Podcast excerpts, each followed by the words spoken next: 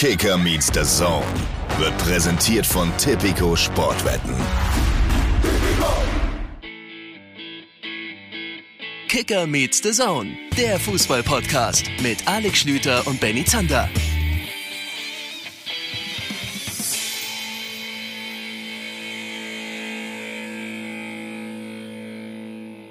Liebe Leute, hier ist es wieder, Kicker Meets the Zone, der Podcast mit Benny und Alex, mit vielen langweiligen Geschichten aus ihrer Kreisliga-Zeit, völlig unrealistischen Ideen für neue Fußballregeln und Gags, die nicht mal die Dortmunder lustig finden.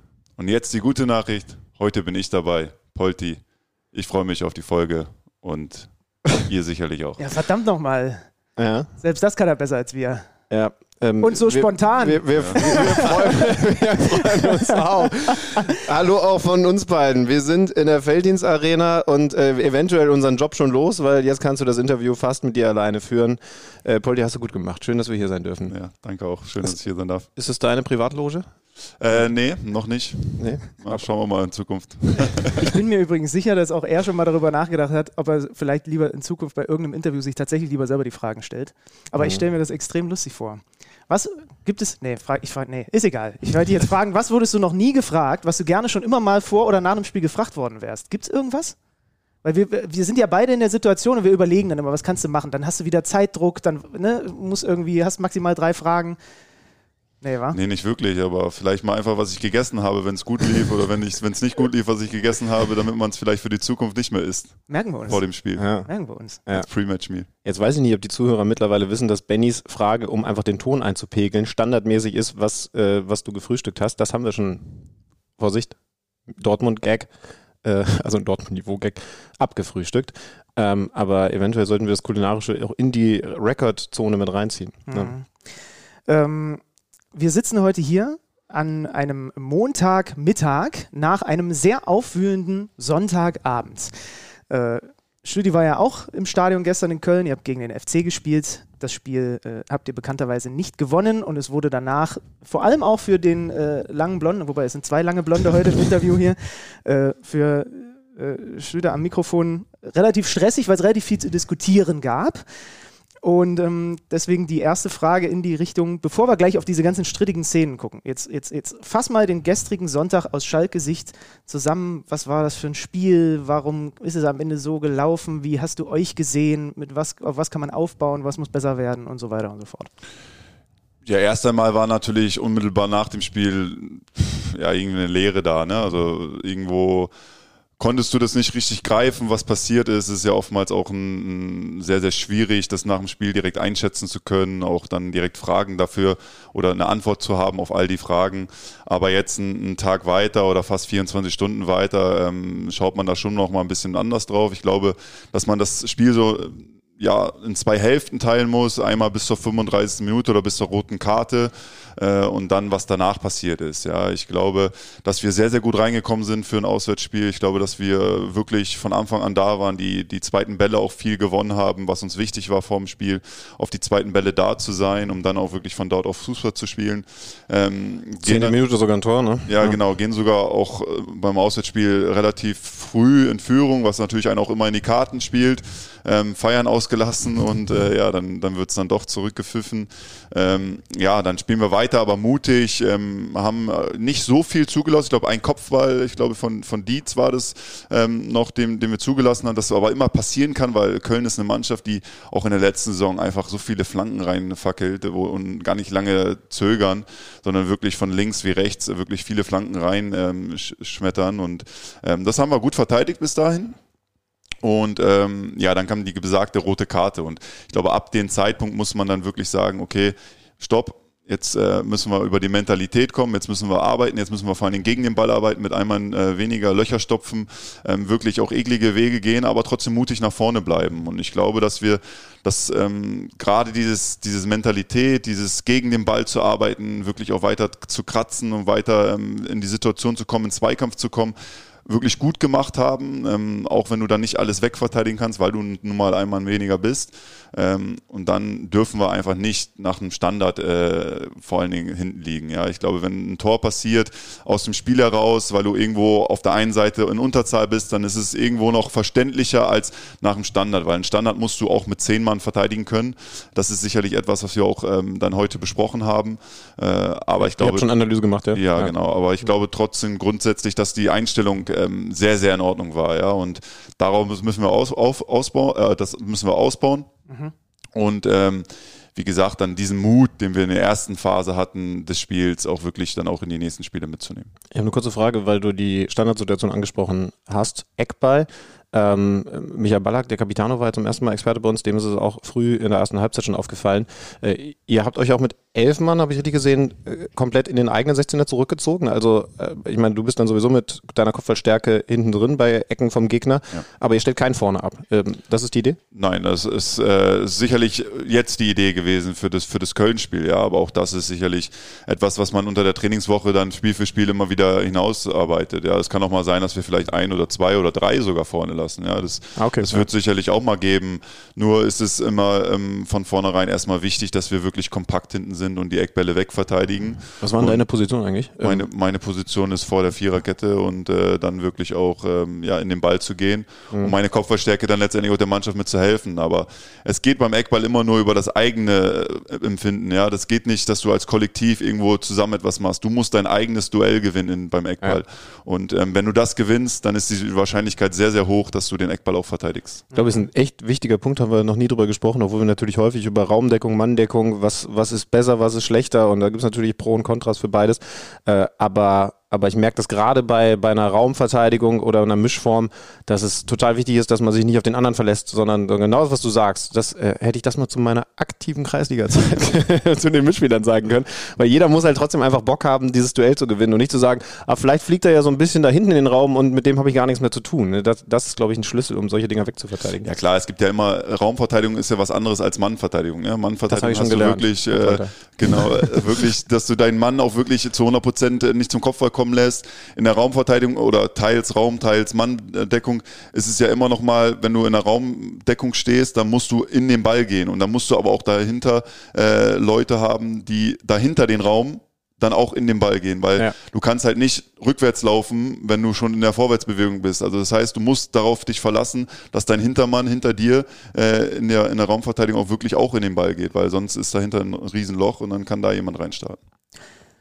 Das Spiel, ähm, ich habe schon gesagt, wurde dann vor allem, du hast die rote Karte angesprochen, das äh, Abseitstor, was äh, zurückgenommen wurde. Lass uns doch mal, wenn wir schon einen Beteiligten mit da haben, ich meine, Alex, du hast es gestern dann auch noch mit, mit ganz vielen Beteiligten, logischerweise auch nach dem Spiel besprochen. Bei der roten Karte fangen wir vielleicht mal mit Nee, wir fangen mit dem Abseitstor an, weil das wäre, dabei wäre in Führung gegangen, das wäre das 1 zu 0 gewesen. Salazar knüppelt den in bester, wie hat äh, äh Jan Platte gestern gesagt, in bester Michael Ballack-Manier da oben rein.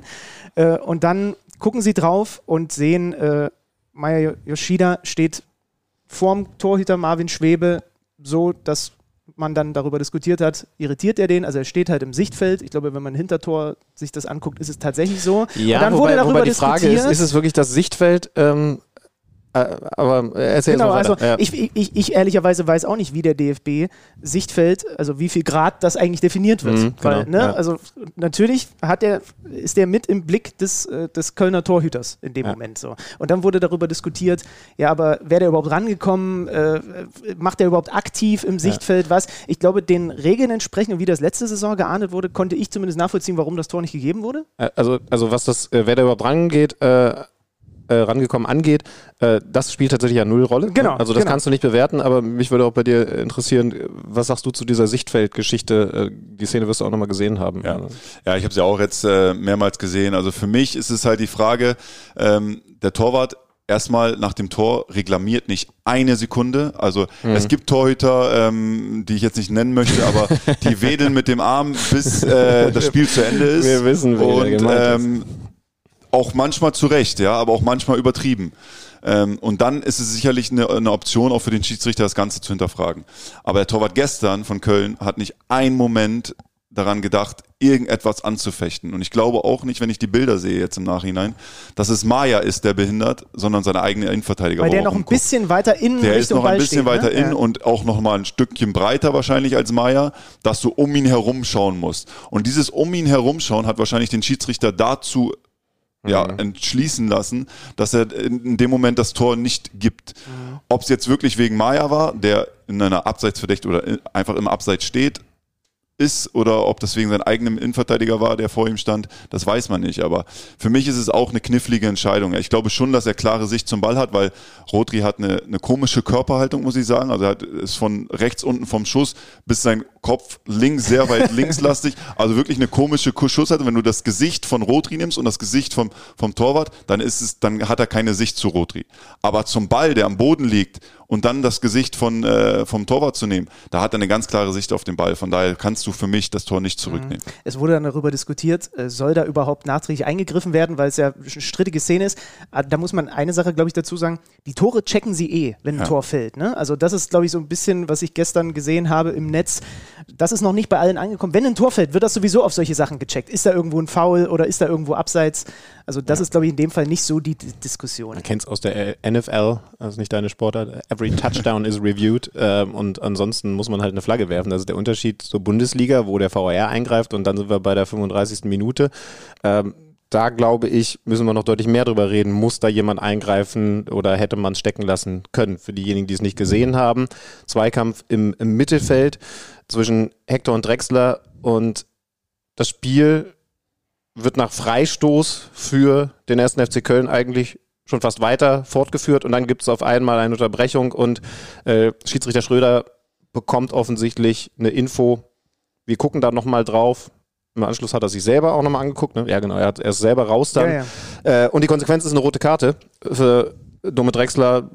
Und das ist natürlich dann schon eine schwerwiegende Konsequenz gewesen. Ich finde die Szene verdammt diskutabel, um mal mit dem Statement anzufangen, weil ich glaube, wir hatten hier Patrick Ittrich, äh, das ein oder andere Mal schon im Podcast und er hat auch hier darauf hingewiesen, dass die Schiedsrichter geschult sind, sich nicht von diesen Slow-Mo-Bildern zu sehr leiten zu lassen, weil in der Slow-Mo sieht dieser Tritt auf, auf, auf Wadenhöhe brutal aus. In der Realgeschwindigkeit habe ich es zum Beispiel so brutal nicht annähernd äh, empfunden.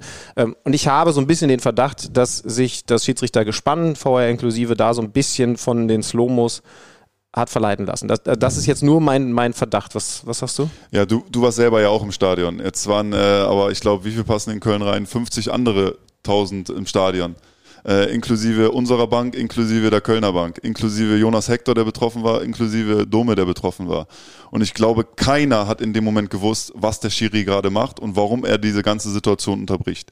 Ähm, das zeigt ja schon alleine, finde ich, dass es gar keinen Diskussionsspielraum gab, irgendetwas gerade abzupfeifen. Ich war auch unmittelbar in der Nähe.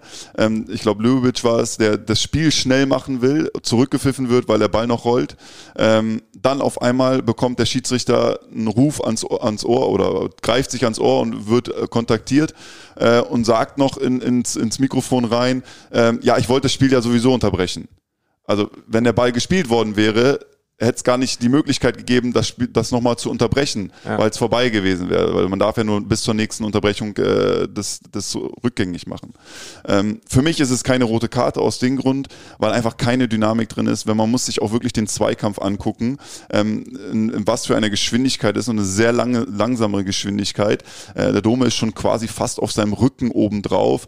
Der Jonas macht eine ganz komische Körperbewegung und äh, Bewegung nach rechts weg, ähm, was alles sehr, sehr unkontrolliert un unkontrolliert äh, war. Ja, ähm, Deswegen finde ich auch, weil es keine klare Fehlentscheidung ist, darf für mich der Videobeweis gar nicht eingreifen in dem Moment.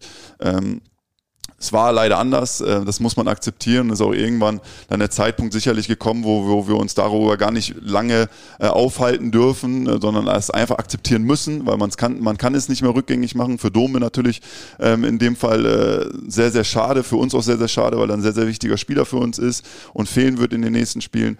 Aber man muss auch da, glaube ich, ganz klar ein Signal senden an, an das komplette Schiedsrichtergespann der Bundesliga oder der allgemein ersten und zweiten Liga mit uns als Spieler involviert, dass ich glaube, solche Dinge noch extremer mit den Spielern und mit den wirklich die Jungs, die tagtäglich ihre Knochen hinhalten auf dem Platz, auch wirklich noch mehr involviert werden in diese Situation. Weil gerade in solchen langsamen Geschichten, ähm, unkontrollierten Geschichten, wo keine Absicht dabei ist, ist es für mich etwas, wo ja, man aufpassen muss, ob man wirklich eine rote Karte gibt oder ob man es einfach weiter spielen lässt. Es ist jetzt nicht eine Situation, wo der Dome mit 300 Stundenkilometer angerannt kommt und ihn voll gegens Knie tritt oder ähnliches, sondern es ist wirklich eine sehr, sehr langsame Aktion gewesen. Was interessant ist, also einmal, äh, das hat Michael Baller bei uns im Live-Kommentar gesagt, was genau in das gleiche Horn bläst, wie du es gerade gesagt hast, diese, der Zweikampf ist deswegen nicht so wahnsinnig dynamisch, weil sogar schon Körperkontakt zueinander besteht. Ne? Also es ist keine große, es ist überhaupt gar keine Distanz zwischen beiden da. Das ist tatsächlich etwas, was ich in Zukunft häufiger einfach mir noch mit angucken werde bei der Bewertung solcher Szenen. Wenn die Körper an Körper sind, und da hat mir dann der Ex-Profi in dem Fall gestern im Live-Kommentar mhm. einen Denkanstoß gegeben, wenn die Körper an Körper sind, kann die Dynamik nicht so krass sein. Ja. Und ich habe dann natürlich im Nachhinein nochmal geguckt, man sieht ja dann die Bilder, die sie auch, äh, äh, die Robert Schröder auch gezeigt bekommt.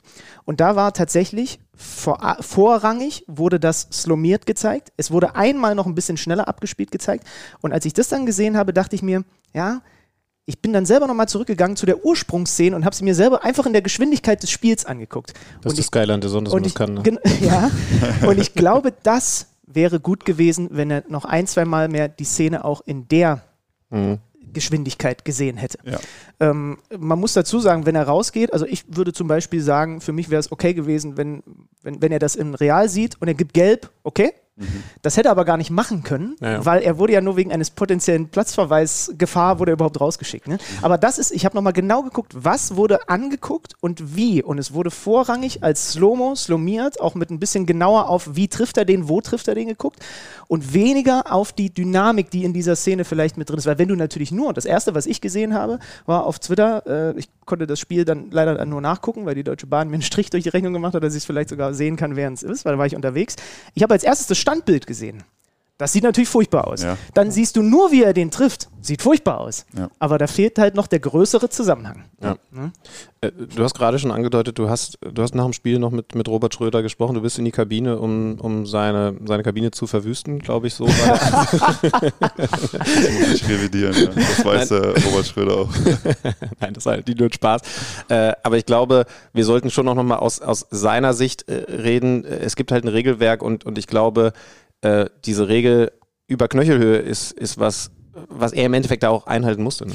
Ja, es ist deswegen bin ich auch in den Austausch gegangen nach dem Spiel. Ja, für mich ist es immer wichtig. Ähm, letztendlich sind die Schiedsrichter auch nur Menschen, ja, und äh, die können Fehler machen, genauso wie ich selber persönlich Fehler mache und ähm, mir diese auch eingestehe und auch dazu stehen muss teilweise. Ja, jetzt möchte ich nicht sagen, er hat Fehler gemacht oder ähnliches. Das erste, was ich zu ihm gesagt habe, war ein sehr sehr intensives Spiel. Ähm, ich kann nicht verstehen, war für ihn sicherlich auch schwierig.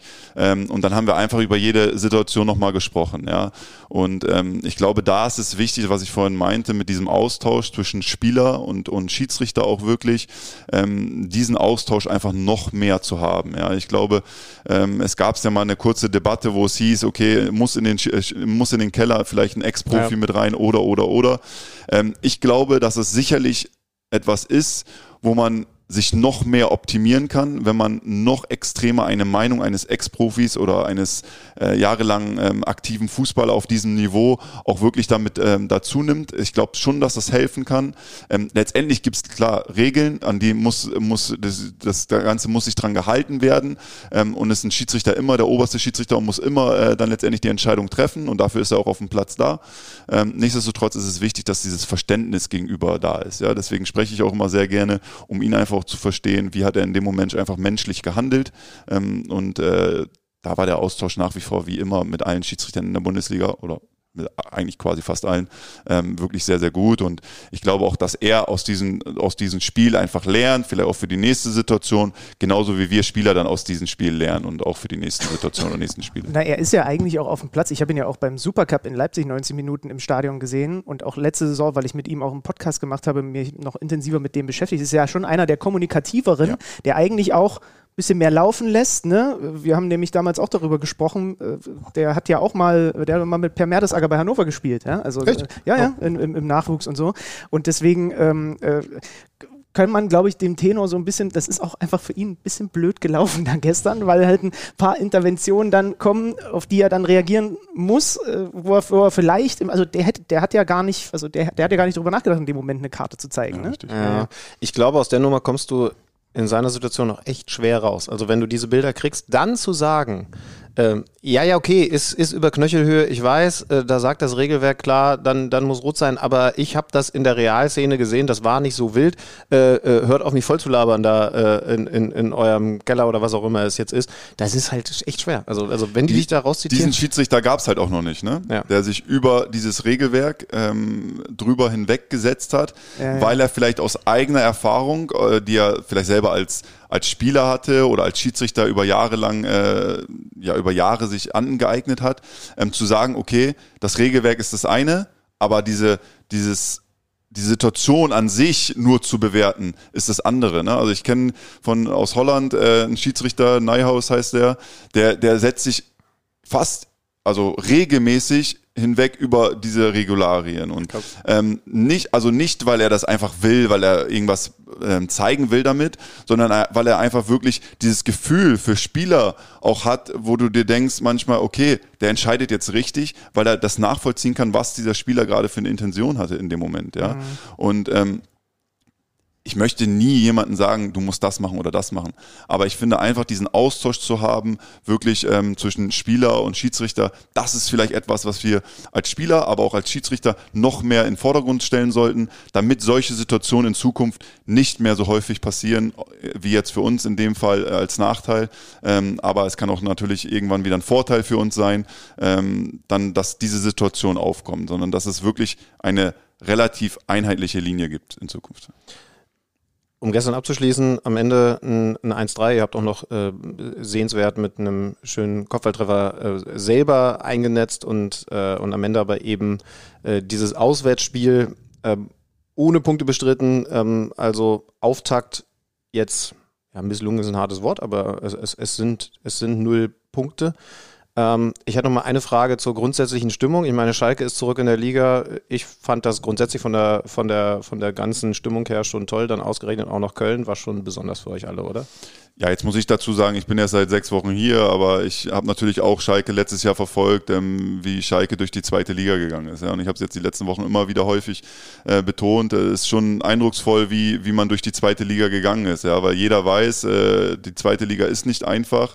Ähm, auch Schalke hatte letztes Jahr äh, Höhen und Tiefen einfach in der Liga selbst und hat am Ende wirklich mit einer Willensleistung des kompletten Vereins, also klar, ähm, alle ja, als allererstes wahrscheinlich die Spieler, ähm, die dann letztendlich auch Fans, Mitarbeiter mitgerissen haben, aber sind da richtig zu einem eingeschworenen Haufen geworden. Ja, und ich glaube, dass es für uns jetzt wichtig ist, die Neuzugänge sich da irgendwo mit reinzubringen und dann das Ganze noch größer zu machen. Ja, und ähm, der die Liga ist nicht am ersten Spieltag verloren. Natürlich ähm, gehen wir in ein Spiel rein und wollen das erste Spiel direkt gewinnen, gerade in Köln auch gewinnen, ähm, weil die Rivalität auch einfach da ist, ähm, das Spiel auch gewinnen. Jetzt ist es nicht passiert, jetzt haben wir verloren aus, aus verschiedensten Gründen. Ähm, das müssen wir so hinnehmen. Trotzdem dürfen wir uns diese Euphorie nicht wegnehmen lassen. Ja, ich glaube, diese, diesen Zusammenhalt, diese Gemeinschaft, die letztes Jahr entstanden ist, die wir dieses Jahr weiter auf den Platz bringen wollen, ähm, auch jetzt gerade fürs erste Heimspiel auch entfachen wollen, ähm, diese, diese nicht Dominanz in, in dem Sinne, dass du ein Spielballbesitz Dominanz hast, sondern diese Körperlichkeit, diese Mentalität, dieses nach vorne gehen zu wollen, ähm, entschlossen zu sein, das wollen wir weiterhin hin, ähm, auf den Platz bringen. Und ähm, das fängt jetzt am Mittwoch wieder an mit der ersten Trainingseinheit. Ähm, natürlich muss man auch darüber sprechen, dass man Spiele verliert, null Punkte hat äh, jetzt aus, aus dem Köln-Spiel, was man gut gemacht hat, dass man es weitermacht, das, was man schlecht gemacht hat, dass man es abstellt im, im besten Fall. Ähm, aber es ist ein Marathon über die ganze Saison hinaus. Es ist etwas, wo wir zusammen uns zusammenschweißen müssen, wo wir darüber sprechen müssen, immer ehrlich und offen und ähm, miteinander umgehen müssen, auch Kritik ähm, äußern gegenüber den Mitspielern intern, nicht äußerlich nach außen, sondern äh, wirklich intern im, im, in der Kabine ähm, und das auch nicht persönlich nehmen. Und äh, ich glaube, dann können wir gute Schritte machen, dass wir wirklich auch punkten regelmäßig. Jetzt sitzen wir hier heute in Gelsenkirchen und nicht ein paar Kilometer weiter in Bochum. Warum? Warum? Äh, weil ich habe ich hab einen, äh, zum Beispiel einen sehr guten Kollegen, das ist der Die Hard VfL Bochum-Fan. Und der hat Sebastian Polter bis vor ein paar Wochen noch abgöttisch geliebt. Oder hat Sebastian Polter auch irgendwann nochmal so, äh, grundsätzlich hattest du irgendwann auch nochmal gesagt, äh, ist gar nicht so lange vor dem Wechsel, ne, dass das echt gut passt, so Bochum zu deinem Charakter und so. Und natürlich war der am Boden zerstört. Das ist dann am Ende auch noch ausgerechnet nur ein paar Kilometer weiter der, der andere Revierclub ist. Erklär mal, wie das gekommen ist, warum das so gekommen ist. Ja, erstmal kann ich denjenigen äh, sehr verstehen, äh, wie alle anderen Bochumer wahrscheinlich dann auch. Ähm, diese Aussage, die ich getätigt habe, war irgendwann Richtung Februar. Die war nicht am Ende der Saison, als ich okay. diese Aussage getätigt habe, sondern es wurde einfach ähm, ja, noch rezitiert, genau, ja, okay. nochmal rausgekramt. Ähm, trotzdem stehe ich dazu. Ich glaube schon, dass ich ähm, zu dem Verein gepasst habe, einfach von der Mentalität her, ähm, weil alle meine Vereine, die ich mir ausgesucht habe, müssen zu mir passen, damit ich auch wirklich mein eigenes Spiel auch wirklich auf den Platz bringen kann. Weil ich, ich kann mich nicht mit einem Verein identifizieren, der diese Werte, die ich selbst als Mensch verkörpern möchte, nicht vertritt. Und ähm, deswegen waren all meine Vereine, wo ich gespielt habe, auch wirklich mit diesen Werten bestückt. Und ähm, das ist halt dann ein Grund, warum ich dann auch gesagt habe, okay, ich möchte nochmal in meiner Karriere, 31 Jahre, viele Tore geschossen habe, äh, gehabt habe, wo ich der Mannschaft dankbar bin, den Verein dankbar äh, bin, diese Spielzeit in der Bundesliga gehabt zu haben ähm, dann auch den nächsten Schritt gehen zu können. Ja, weil genau das war unser Plan. Wir wollten die Liga halten. Ähm, ich wollte mich mit meiner, mit meinen Werten, mit meiner Stärke einbringen, meine Tore einbringen, äh, der Mannschaft damit zu helfen, dem Verein letztendlich damit zu helfen, in der Liga zu bleiben. Das haben wir geschafft. Das haben wir sehr gut geschafft als, als Truppe, als Verein. Und ähm, da ist es dann für mich wichtig, mit 31 zu sagen auch, okay, jetzt was kannst du noch machen? Der Verein hat mir die Möglichkeit gegeben, Bundesliga zu, zu spielen. Dann aber auch, wenn es darüber hinaus für mich weitergehen kann, zu einem größeren Verein, zu wirklich etwas, in meinen Augen, wo, wo auch etwas heranwächst, äh, jetzt nach der Negativerlebnis in die zweite Liga äh, gegangen zu sein, ähm, dann wieder hochzukommen, auch wirklich wieder diese Werte Klassenerhalt. Was, was bedeutet Klassenerhalt, ja, die nächsten Jahre? Klassenerhalt bedeutet immer kampfbetontes Spiel, auch Überlebenskampf äh, in, in gewissen einzelnen Situationen, auch als Mannschaft vorne, als Stürmer schon angefangen äh, zu verteidigen. Ich bin jemand, der als Stürmer es liebt, schon der erste Verteidiger zu sein, äh, auch da in die Duelle zu gehen. Und genau diese Werte und, und noch viele, viele mehr haben mich da dazu entschlossen, zu einem größeren Verein wie Schalke 04 zu gehen. Für mhm. mich in, in Deutschland mit der zweit-, drittgrößte Verein, den, den es hier in Deutschland gibt und ähm, in so einem tollen Stadion dann spielen zu können, mit 31 Jahren auch wirklich einen langfristigen Vertrag unterschreiben zu können, all das waren Gründe für mich, ähm, die, wo Ruven Schröder, aber auch Frank Kramer mich davon überzeugt haben, ähm, zu Schalke zu kommen. Und ähm, klar, dann bin ich jemand, der auch damit mit Feuer und Flamme brennt, weil wie alle anderen Vereine genau der Verein auch das vermittelt, was ich vermittel. Mhm. Dieser, dieser Entschluss, zumindest dieser grobe Entschluss, sowas nochmal zu versuchen. Wann ist der bei dir im Kopf zum ersten Mal präsent gewesen? Also im Frühjahr ja dann so konkret offensichtlich noch nicht? Nein, also erstmal bin ich grundsätzlich ein Spieler, der sich erstmal komplett auf die Saison konzentriert. Ja, und für mich gibt es ähm, gibt es immer das, das Management, was sich um, um all diese Dinge äh, kümmert, wo ich aber jemand bin, der sagt, ich möchte mich auf die Saison konzentrieren. Ja, und es gab Gespräche auch mit anderen Vereinen, war ja auch öffentlich, ähm, wo aber immer mein, von meinem Management ausgeführt worden sind. Ja, und ähm, da ist es für mich wichtig, bei dem Verein, wo ich unter Vertrag stehe, mein Herz zu lassen mein Herz zu lassen, auf den Platz zu lassen, Tore zu schießen, wichtige Tore zu schießen, aber auch diese Werte, wo ich gesagt habe, auch wirklich auf den Platz zu bringen, der Mannschaft dann mit dem Verein zu helfen. Und ähm, am Ende der Saison dann wirklich zu sagen, okay, jetzt schaut man sich um, jetzt spricht man mit allen Beteiligten, in dem Fall mit dem VfL Bochum, mit meinem Management, ich mit mir selber, mit meiner Familie und dann schaut man, okay, was kann man machen? Wie, in welche Richtung kann man gehen. Ähm, auch für mich an meine persönliche Karriere zu denken, mit 31 kann man vielleicht nochmal einen längfristigeren Vertrag irgendwo bekommen. Ähm, ich hatte noch ein Jahr im Bochum-Vertrag und hier habe ich einen Dreijahresvertrag unterschrieben. Und all das sind Dinge, die dann äh, letztendlich wichtig sind, aber erst ab dem Zeitpunkt, wo man wirklich das, das, das Ziel erreicht hat. Ja, das Ziel ist relativ. Das Ziel kann Klassenerhalt sein, so wie es bei uns in Bochum war. Das Ziel kann auch manchmal zu sein einstelligen Tabellenplatz oder ähnliches. Aber für uns war das Ziel Klassenerhalt und diesen Klassenerhalt haben wir geschafft. Ab da gab es dann Gespräche mit VfL Bochum, mit meinem Management, meiner Familie. Ähm, und diese Gespräche sind immer offen und ehrlich geführt worden. Das ist auch immer wichtig für mich, ja, dass man auch wirklich da offen und ehrlich im Austausch ist. Wie war es mit, mit Reisi, mit, mit den Mitspielern? Wann, waren da Jungs enttäuscht? Ja, was heißt enttäuscht? Also mit, auch mit dem Reisi bin ich immer noch nach wie vor sehr, sehr im Austausch. Ähm, er konnte meine, meine Situation auch verstehen, dass ich natürlich auch dann auch einen langfristigen Vertrag unterschreiben möchte, weil es letztendlich auch im, im Fußball um, um Bezahlungen geht. Ja, da, da, viele möchten da immer nicht drüber sprechen. Wir sind sehr, sehr privilegiert, wir Fußballer. Wir verdienen einfach einen Schweinehaufen von Geld. Das, das da muss man dankbar für sein. Ähm, und wir haben nur eine, eine kurze Zeit von von der Karriere, sage ich mal, ja, vielleicht 10, 12, die richtig guten vielleicht 15 Jahre im bezahlten Fußball. Ähm, und da ist es dann natürlich auch wichtig, an seine Familie zu denken, dieses Geld so lange wie möglich verdienen zu können, aber auch etwas dafür zu tun. Und ähm, gerade in dieser Hinsicht konnte er mich sehr, sehr verstehen. Ich glaube, er konnte mich wahrscheinlich nicht verstehen, dass ich jetzt gerade zu Schalke 04 wechsle von Bochumer Sicht, gerade weil er auch selber jemand ist, der in Bochum sehr, sehr verwurzelt ist. Ähm, aber ich glaube, auch die Mannschaft ist wahrscheinlich dasselbe. Ja, das ist dasselbe, wenn man an die wirtschaftliche Basis denkt, wahrscheinlich verständlich. Wenn man an diese Rivali oder Rivalität denkt, wahrscheinlich eher unverständlich. Ja. Ähm, ja. Ich kann es verstehen.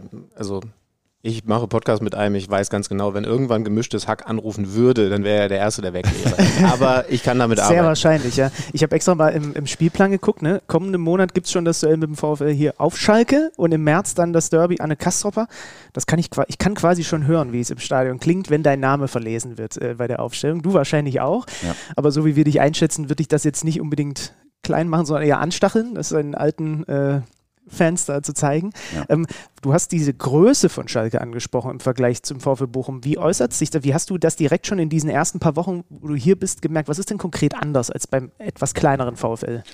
Ja, ich muss ja sagen, es ist immer, ähm, Größe ist immer relativ, finde ich. Ne? Also ähm, Größe, es gibt äh, die Größe, wenn du sagst, okay, Mitgliederanzahl äh, ist, ist enorm groß. Die ist absurd bei Schalke, ja, das ja, ist unglaublich, ist, äh, wie hoch die, die ist. Ja, genau, also wenn man da auch meine Vereine vergleicht, wo ich gespielt habe, und das waren relativ viele, wo ich auch sehr stolz drauf bin, ähm, ist Union Berlin jetzt zum Beispiel, nur mal als Beispiel zu nennen, auch ein Verein, der für mich groß ist, ja, aber groß in der Hinsicht, wie die Leute dort diesen Verein leben. Also das mhm. mit einer sehr, sehr großen Würde und mit sehr, sehr viel Respekt. Ähm, auch der Wachstum, wie, wie, das, wie das da vonstatten geht, aber auch Vereine wie im VfL Wolfsburg, finde ich, ja. Klar, kleinere Fans, ähm, weniger Zuschauer vielleicht, aber die Leute, die dort leben in der Region, die lieben den VfL Wolfsburg, ja. Also, und das ist immer für mich das aller höchste Gut, ja, dass du wirklich den Verein mit egal was liebst.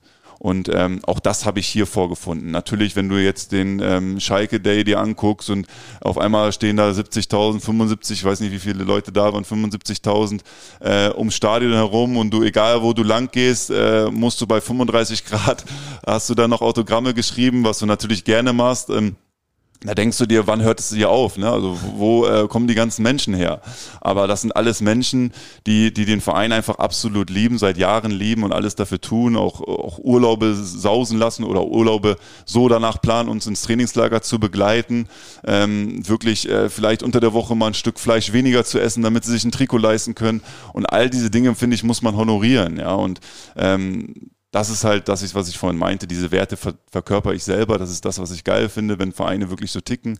Ähm, und wir haben in Deutschland eine sehr, sehr starke und schöne Fankultur. Ja, das, ich glaube, wenn man andere Länder anschaut, ähm, es gibt in Deutschland viele, viele tolle Vereine, die genauso denken und Fangruppierungen ähm, ja wirklich auch Mitglieder haben, die hinter dem Verein stehen und alles dafür tun. Und ähm, ich glaube, da sind wir in Deutschland auf der Welt ja mit eigentlich die, die, die vorangehen. Gab es bei diesem Schalke Day dann eigentlich auch deine offizielle Vorstellung? Ich habe gerade, habt ihr vielleicht auch gesehen, Robert Lewandowski im Camp Nou gesehen. Das gibt es in Deutschland so nicht. Das gibt ne? es nicht. Nee, ne? Und ich ja. würde gerne einen Polti sehen, der hier vor, wir, wir gucken ja jetzt gerade in die Arena rein, der da unten steht und, und irgendwie ein paar geile Ronaldinho-Tricks macht. Oder oh. sie misslingen. Ich würde es auch gerne sehen, wenn ich ehrlich nee, bin. Nee, ich würde, bei dir würde ich was anderes vorschlagen. Ähm, ich würde vorschlagen, ihr nehmt einen aus der Knappenschmiede, der muss ja auch ein bisschen gestählt werden und der steht als dein Zweikampfgegner zur Verfügung. Ja, das war wahrscheinlich besser. und, und 60, 70.000 so jubeln und einfach. Polter jagt den Schalke-Nachwuchsspieler durch die Arena. Am besten mit so, so einem roten Tuch äh, durchs Tuch rennen. Ja, Nein, also ich, auch klar, auch am Schalke Day hatten wir die Vorstellung aller Spieler, also nicht nur der Neuzugänge, okay. sondern ähm, aller Spieler okay. ähm, und des, des Trainerteams Ähm, und das ist etwas, was natürlich dann besonders ist, wenn da keine Ahnung, wie viele standen letztendlich vor der, vor der Bühne, ähm, wurden wir vorgestellt. Wir mussten jetzt keine Tricks, Gott sei Dank, machen. Wir durften nur so Plastikbälle in die, in die, in die Fans schießen, damit die äh, Fans quasi einen Ball bekommen von uns. Äh, als Dankeschön wahrscheinlich, dass sie da waren. Aber nee, jetzt ins Stadion reinzulaufen und dann so einen Ball hochzuhalten, so wie Dembele oder, oder Lewandowski, ja, weiß ich nicht, ob ich das schaffe. Haben auch schon Leute schlecht ausgesehen. Ja, genau. Äh, gibt Ja. gibt Würde äh, einige auch, Videos. Ja. Ja, Würde ich vielleicht lieber irgendwas. rumgerätschen. Also, ähm, jetzt bist du gut rumgekommen, aber wenn Barcelona anruft, ich, ich, ich plädiere dafür, äh, das darf ich jetzt nicht so laut sagen, aber nur für das Video würde würd ich es gut finden, wenn du es dazu sagst. Aber vielleicht rufen sie auch nicht an. Mal gucken. Es ist übrigens noch was Besonderes hier. Simon Terodde steht da vorne ähm, drin, normalerweise. Stand das in der vergangenen Saison, hat auch richtig viel geknipst, so wie man das von ihm kennt. Ähm, und jetzt kommst du dazu. Was ist der Plan mit euch beiden? Die jetzt nicht komplett identisch sind, sich aber ja doch ähneln. Ja, jetzt bin ich noch nicht in der, in der Kategorie, dass ich das einschätzen muss als, als Trainer oder als sportliche Leitung. Da müsste man wahrscheinlich den Trainer Frank oder auch, auch Rufen fragen, die Leute, die das entscheiden letztendlich, was sie sich dabei denken. Ähm, ich glaube, erst einmal ist, ist, ist Simon ein Spieler, ähm, genau wie ich, wie alles für die Mannschaft tun. Ja, ich habe es ja auch äh, vor, den, vor ein paar Tagen, aber auch vor den letzten Wochen gesagt, ähm, dass wir uns in, in den Bereichen, auch gerade was die Werte auf dem Platz angeht, äh, sehr, sehr ähneln. Ja. Ähm, ich glaube, in der Spielweise sind wir schon noch mal ein bisschen unterschiedlicher. Ähm, ich glaube, Simon ist jemand, der, der sehr, sehr präsent in der Box ist, der, der immer den guten Riecher hat, äh, weiß, wo er zu stehen hat und dann auch über Jahre hinweg jetzt die Tore gemacht hat. Ja. Und das muss man auch, diesen Respekt muss man ihm gegenüber auch zollen. Ja. Und äh, das tue ich auch. Ähm, ich weiß aber, dass ich andere Stärken habe, ähm, die Simon vielleicht nicht so hat, weil Simon woanders stärker drin ist. Und, und diese möchte ich der Mannschaft einfach auch ja, auf den Platz bringen und auch mit helfen. Und ähm, die Entscheidung bleibt immer beim Trainer der, der da ist oder der sportlichen Leitung des Trainerteams zu sagen, okay, funktioniert das mit, mit zwei Stürmern, funktioniert das vielleicht nur mit einer Spitze, ist es mal Simon, der von Beginn an spielt und ich gebe die letzten 30 Minuten Vollgas? Äh, oder ist es andersrum? Ich glaube, am Ende sind wir in einem Teamsport. Wir sind nicht im Einzel, Einzelsport wie im Tennis, obwohl ich Tennis auch sehr gerne spiele, muss ich sagen. Ähm, sind wir im Teamsport und da geht es immer über das Große und Ganze und auch da ist es wichtig, dass wir am Ende die Klassen erhalten. Ob das jetzt mit 15 Toren von Simon ist und, und die Hälfte von mir oder andersrum, ähm, das, ist, das ist mir irgendwo egal. Mir ist es wichtig, dass wir wirklich als Mannschaft die Klasse halten, ich meinen Teil dazu beitrage. Das muss nicht immer in Toren oder Vorlagen sein. Das kann auch einfach mal von mir persönlich wirklich auch mit meiner Körperpräsenz sein, ähm, Bälle festzumachen, andere Spieler durch, ja, Kopfballduelle, durch Kopfballverlängerungen, durch, durch Ballsicherung und Ablegen sein, ins Spiel zu bringen. Und ähm, ich glaube, das ist viel, viel wichtiger. Du hast ja gesagt, also dadurch, dass ihr ja auch, klar, ihr seid körperlich starke Stürmer, aber auch mit anderen Stärken kann man sich dann im Zweifel ja auch in so einem Zweispitzensystem auch mal ganz gut ergänzen vielleicht. Ähm, weil du dieses Näschen von ihm und dieses im 16er angesprochen hast, gab es schon mal so den Moment, wo du im, im, im, im Training standest und dir dachtest, das gibt's doch nicht, dass dieser Typ jetzt schon wieder da gestanden ist, wo der Ball hinkommt. Weil dann sind wir wieder bei der, bei der Frage, wie viel Näschen ist das? Was ist einfach intuitiv? Ne? Ich kann mich erinnern, beim letzten Mal, das ist jetzt übrigens mittlerweile, du warst unser vierter Gast bei Kicker Meet Saison damals, Ja, 2019. 2019, ja. Ja, da, da haben wir noch an der alten Försterei gesprochen. Da hattest du nämlich darüber gesprochen, dass, ähm, das habe ich noch im Ohr, äh, dass du dir das alles hart erarbeitet hast. Dass äh, bei dir Talent, okay, auch ein bisschen, aber vor allem viel, viel Arbeit. Und dann stelle ich mir das so naiv vor, dass man dann auch manchmal im Training sieht, okay, der stand jetzt einfach wieder dorthin, wo der Ball im Fünfer hinkommt. Oder? Ja, das ist, äh, ja, mir ist es in den ersten sechs Wochen jetzt schon öfter aufgefallen, dass Simon dann einfach richtig stand, aber es ist, du guckst ja auch Fußball im Allgemeinen. Ja, Ja, auch letztes Jahr habe ich Fußball verfolgt, noch die letzten Jahre und ich glaube, dass es irgendwann kein Glück mehr ist. Ja, es ist wirklich, ähm, wie du schon sagst, es ist harte Arbeit, ähm, wirklich auch sich in einen Raum zu bewegen wo die Wahrscheinlichkeit einfach sehr, sehr hoch ist, dass der Ball abfällt. Und ähm, da dann auch als Stürmer dieses Näschen zu haben, diesen Willen zu haben, auch in diesen Raum zu gehen äh, und den Ball dann über die Linie zu drücken, was für alle nach außen hin einfach erscheint, den Ball dann über die Linie zu drücken, aber auch das ist nicht einfach. Dann letztendlich der Letzte zu sein, der den Ball noch reinschießen muss. Hat man schon oft genug auch Leute gesehen, die dann den Ball noch daneben oder rübergeschossen haben oder so wie ich im, im Bremer SV im Pokalspiel, dann einfach an dem Tag das Tor nicht treffen. Oder Ähm, Grüße an Thomas Müller aus dem Eröffnungsspiel, wo er den etwas ungenauen Querpass bekommt und Ja, dann sieht genau. er am Ende aus wie der Dulli. Und Ja. ähm, da ist es einfach wichtig, auch sich dieses Näschen und diese Erfahrungswerte über die Jahre auch anzueignen und das auch immer wieder sich so zu positionieren, zu wissen, wo der Ball hinkommt. Und das ist auch eine Stärke, finde ich. Also es ist nicht irgendwie, dass du sagst, das ist Glück. Äh, der, der Spieler XY, jetzt in dem Fall Simon, steht immer richtig. Ja, das ist doch Glück, so ungefähr. Nein, es ist kein Glück. Es ist absolutes Können. Das ist wirklich eine Stärke von jemandem, das Spiel zu antizipieren, das Spiel auch vorauszusehen. Wo könnte der Ball hinfallen? Wo muss ich als Stürmer stehen? Muss ich mich dahin bewegen oder muss ich mich dahin bewegen? Und das ist bei Simon sehr, sehr ausgeprägt, mhm. muss ich schon sagen. Sag mal, weil du es gerade angesprochen hast, äh, klarer Sieg im DFB-Pokal gegen den unterklassigen Bremer SV. Du hast irgendwie trotzdem Scheiße am äh, Schuh gehabt, hast es dann äh, noch mit einem, mit einem schönen selbstironischen Post, äh, Stichwort Zielwasser, ähm, auf die Spitze getrieben, aber fährst du dann trotzdem frustriert nach Hause und sagst, was, das gibt's doch gar nicht? Oder bist du dann motiviert am nächsten Tag, okay, Torschusstraining, Torschusstraining, wie gehst du mit so einer, mit so einem Spiel, wo es wirklich mal gar nicht klappt, mit Ball in den Kasten da dann um? Und hast ja, du den Supermarkt mit dem Zielwasser gefunden? den darf ich jetzt wahrscheinlich nicht nennen.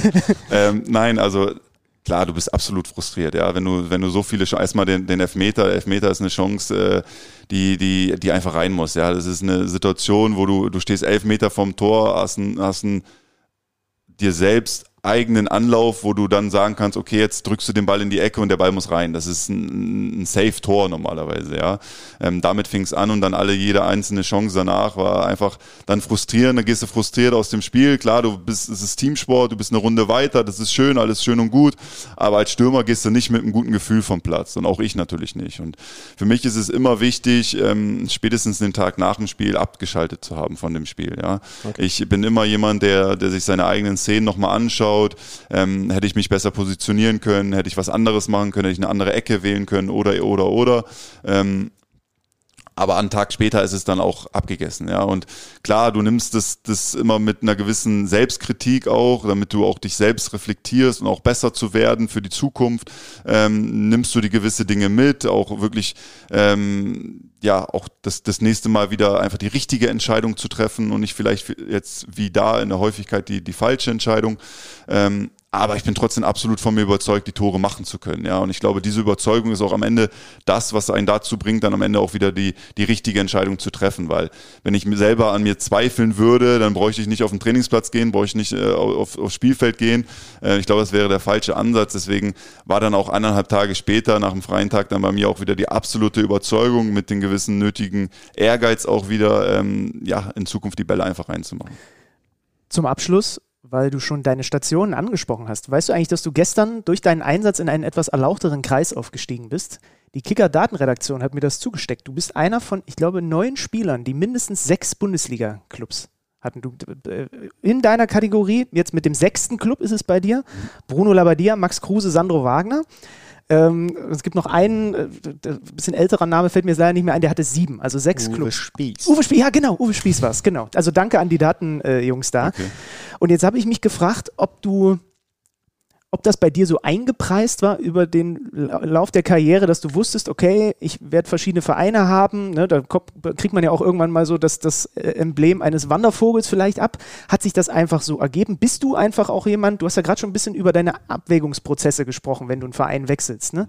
Ist das etwas, du hast gesagt, du bist stolz drauf, aber das hat sich wahrscheinlich, würde ich jetzt denken, auch einfach immer in der Situation so ergeben. Du hast es jetzt nicht darauf angelegt, möglichst viele Vereine zu haben, oder? Nein, also ich glaube, äh, erstmal war ich stolz, äh, den ersten Profivertrag Vertrag unterschrieben zu haben und ähm, dann musst du natürlich immer die Gegebenheiten auch äh, sehen. Ja, also wenn man mal jetzt so mal durch meine Karriere geht, am Anfang war ich beim VfW Wolfsburg, bin dort Profi geworden, äh, als, als die Meister geworden sind, habe zwar relativ häufig oben trainiert, aber noch kein, war noch nicht im Spieltagskader, habe noch in U23 gespielt. Dann hattest du Stürmer vor dir wie Edin Dzeko, Mario Mandzukic, Grafit, äh, das waren äh, richtige Kaliber. Ja, Patrick Helm ist damals zu Zeiten, wo er fast in die Nationalmannschaft nochmal gekommen ist, kurz vor seinem Kreuzbandriss. Ähm, das sind Kaliber gewesen. Ich war ein junger Bursche, ich war froh, Bundesliga spielen zu dürfen. Ähm, dann wechselst du zu Nürnberg als Ausleihgeschäft äh, und äh, performst da relativ in Ordnung für jemand, der die erstes, erste Jahr in der, in der Bundesliga spielt, sondern hast schon einen zweiten Verein. Danach äh, will Wolfsburg dich nicht zurück aufgrund der genannten äh, Stärke des oder der Breite des, des, der Stürmer. Dann wechselst du zu Mainz und hast du schon mal drei Vereine. Ja, ja stimmt. Ja, ja. Ähm, dann hast du, äh, habe ich persönlich in Mainz in meinen, in meinen äh, oder in meiner Ansicht nach nicht gut performt. Einfach kein gutes Jahr für mich persönlich gehabt, auch keine Leistung gebracht. Äh, ähm, äh, auf dem Trainingsplatz gebracht, aber auch in, in den Spielen nicht gebracht. Und äh, dann musst du dich auch neu umorientieren. Dann, dann ist es für mich so gewesen, dass ich gesagt habe, okay, ich gehe einen Schritt zurück, ich gehe in die zweite Liga, ähm, ich gehe zur Union Berlin. Ähm, die, da war ich absolut gewollt, bin zu einem Verein gekommen, der einfach äh, ja das auch ein bisschen aus mir gemacht hat und nochmal mehr geprägt hat, wo ich sehr, sehr stolz auf bin, bei Union gespielt zu haben. Ähm, weil da habe ich das harte Arbeiten nochmal ganz anders wirklich auch äh, gelernt, ja, von, von den ganzen Mitarbeitern, von den, von den Jungs und Mädels, die da drumherum waren, ähm, haben mich einfach nochmal in meiner, in meiner Selbstfindungsphase des Charakters nochmal gestärkt, in meinen Mitte 20er, ja. Und äh, dann kam es für mich so, dass ich ähm, auch dahin ausgeliehen war ähm, zur Union und äh, dann bin ich zurückgekommen und auch da wieder Kaspar Hülmend, Trainer damals von Mainz 05, hat nicht mit mir geplant, ich muss mich wieder umschauen. So. Und dann äh, bist du schon beim, beim fünften Verein, Ja, wo ja, du jetzt ja, hinwechselst, ja, ja, ja. bei den Queens Park Rangers. Und ähm, da habe ich wiederum performt. Ähm, dann kam ein Trainerwechsel. Äh, der Trainer hat wieder zu mir gesagt, er plant nicht mit mir. Ähm, dann bin ich zurück zur Union gegangen. Und da war ich dann erstmal äh, vier Jahre bei Union. Äh, und wie gesagt, deswegen muss man das immer so ein bisschen abwägen. Ja, ähm, du willst als Fußballer natürlich auch immer auf dem Platz stehen, du willst immer viel spielen ähm, oder so viel wie möglich. Ich bin jetzt nie jemand, der sich irgendwo etwas entzieht oder jetzt sagt, okay, da ist jetzt ein Konkurrenzkampf, ähm, der ist unrealistisch für mich, den stelle ich mir jetzt nicht. Ja, das kannst du natürlich auch als Außenstehender sagen. Okay, warum hat er sich nicht den Konkurrenzkampf gestellt? Ähm, nur wenn du gesagt bekommst, dass du absolut gar keine Chance hast, diese gegenüber diesem Konkurrenzkampf, dann musst du auch abwägen, okay, bleibst du trotzdem da oder sagst du, ich gehe einen Schritt zurück. Und ähm, für mich war es am Ende des Tages immer eine Entscheidung aus dem Bauch heraus, dass ich gesagt habe, okay, ähm, die Spielpraxis ist einfach das Nonplusultra. Ich möchte Spiele spielen, ich möchte ähm, auch eine Wichtigkeit haben in der Mannschaft, in dem Verein, wo ich spiele. Und ähm, ja, ich bin stolz auf meine Karriere bis, bis dato und äh, möchte da auch weitermachen, möchte den Vereinen helfen, wo ich unter Vertrag stehe, ähm, um dann auch letztendlich selber ein Lächeln auf, dem, auf, auf den Lippen zu haben, aber auch die Leute, die draußen zuschauen, letztendlich auch begeistert sind. Jetzt, wo du das nochmal ein bisschen erläutert hast, fällt mir übrigens was auf, weil du gesagt hast, äh, Trainer, die dann nicht mit dir geplant haben, die Liste, ne? Bruno Labbadia, ja, vielleicht mit ein bisschen Abstrichen, aber Max Kruse, Sandro Wagner auf jeden Fall, ähm, schon auch vergleichbar. Also sowieso alles drei Stürme, Ja. genauso wie du. Und ich glaube, das ist ein großer Unterschied zu Leuten auf anderen Positionen, dass du einen Trainer haben kannst, der dann eben sagt, nee, Polter, das passt jetzt in, nicht in meine Spielidee. Ich, ich glaube einfach mal, dass, äh, dass, dass zu einem Sven oder Lars Bender selten Trainer sagen, nee, also so ein, so ein ständig äh, umherlaufenden, alles wegarbeitenden Sechser, den habe ich nicht in meiner Idee. So, aber natürlich ist es bei euch ein ja, bisschen ja. spezieller. Also da kann natürlich sein, dass jemand sagt, nee, ich will klein, wendig, vorne drin, falsche Neun, was auch immer, ne, es so für Phasen gegeben hat in den letzten 10, 20 Jahren. Das könnte sich tatsächlich so ein bisschen als Muster dann rausstellen. Und gut, du hast gesagt, du hast jetzt auf Schalke einen langfristigen Vertrag unterschrieben Ja. und dann bist du auch irgendwann Mitte 30. Dann kommt nochmal Barcelona. Genau, mit der, mit der Du willst ja nur die Vorstellung, Vorstellung im sehen. Camp. Äh, Potti, das war sehr nett. Ähm, nicht nur, dass du für uns den Podcast heute äh, eröffnet hast. Also da Soll haben wir ein bisschen beenden, weniger oder? Arbeit. Äh, ne, wir machen noch ein bisschen weiter ohne dich tatsächlich. Äh, aber das war schön, dass wir uns mal wieder gesehen haben. Es ist jetzt Ja. wirklich genau drei Jahre her. Es ist viel passiert in der Zeit. Über die Zeit in den Niederlanden reden wir dann beim nächsten Mal Ja. nochmal. Ne? Äh, Wir heben uns gerne. ein bisschen was auf. Ja. Äh, wünschen dir alles Gute. Äh, mit Schalke auch diese Saison. Es geht jetzt am Samstagabend hier auf Schalke gegen Gladbach. Dein erstes Pflichtspiel auf Schalke als Schalker. Und dann noch gegen Gladbach. Gucken wir mal, was da rauskommt. Finde, finde, klingt sehr gut. Bis dahin werden sie den Rasen wieder reingefahren Hoffen haben wir. und Hoffen äh, wir. die Ja. Tribünen werden voll sein. Da kann nicht, sich wäre schlecht. Ansonsten, ansonsten hat es ein bisschen, Hall, also ein bisschen Hallenmasters-Atmosphäre von früher. Ja, das ist, wenn man, wenn man bei FIFA äh, den falschen Platz gewählt hat und dann spielt man auf einmal auf Beton. Aber ich glaube, dazu seid ihr professionell. Ja. Genug. Football. Ja. Also danke. vielen Dank für deinen Besuch oder dass wir hier sein durften. Danke auch, hat mir sehr, sehr viel Spaß gemacht mit euch, wie immer. Danke. Werbung. Während ich mit dir rede, erfasst die Apple Watch mein Lauftraining in der Trainings-App. Ein Sensor checkt, wie schnell mein Herz schlägt. Algorithmen berechnen, wie viele Kalorien ich verbrenne. Und ein GPS pinkt Satelliten an, um meine Strecke zu verfolgen. Ich muss einfach nur laufen. Apple Watch. Die Zukunft der Gesundheit am Handgelenk. Erfordert ein iPhone 6S oder neuer. Und damit kommen wir zu einem Teil, ich bin mal gespannt, wie der sich anfühlt. Wir reden in der Schalke Arena über den BVB. sind noch nicht in Flammen aufgegangen, aber es kann passieren. es, ist, es ist wärmer geworden, aber es geht noch. Äh, der BVB mit dem Auftakt zu Hause gegen Leverkusen. Das Topspiel. Ja, also wir reden natürlich auch noch über Bayern Frankfurt, aber ein hochklassiges Duell zweier Champions Ligisten mit dem besseren Ende für Borussia Dortmund.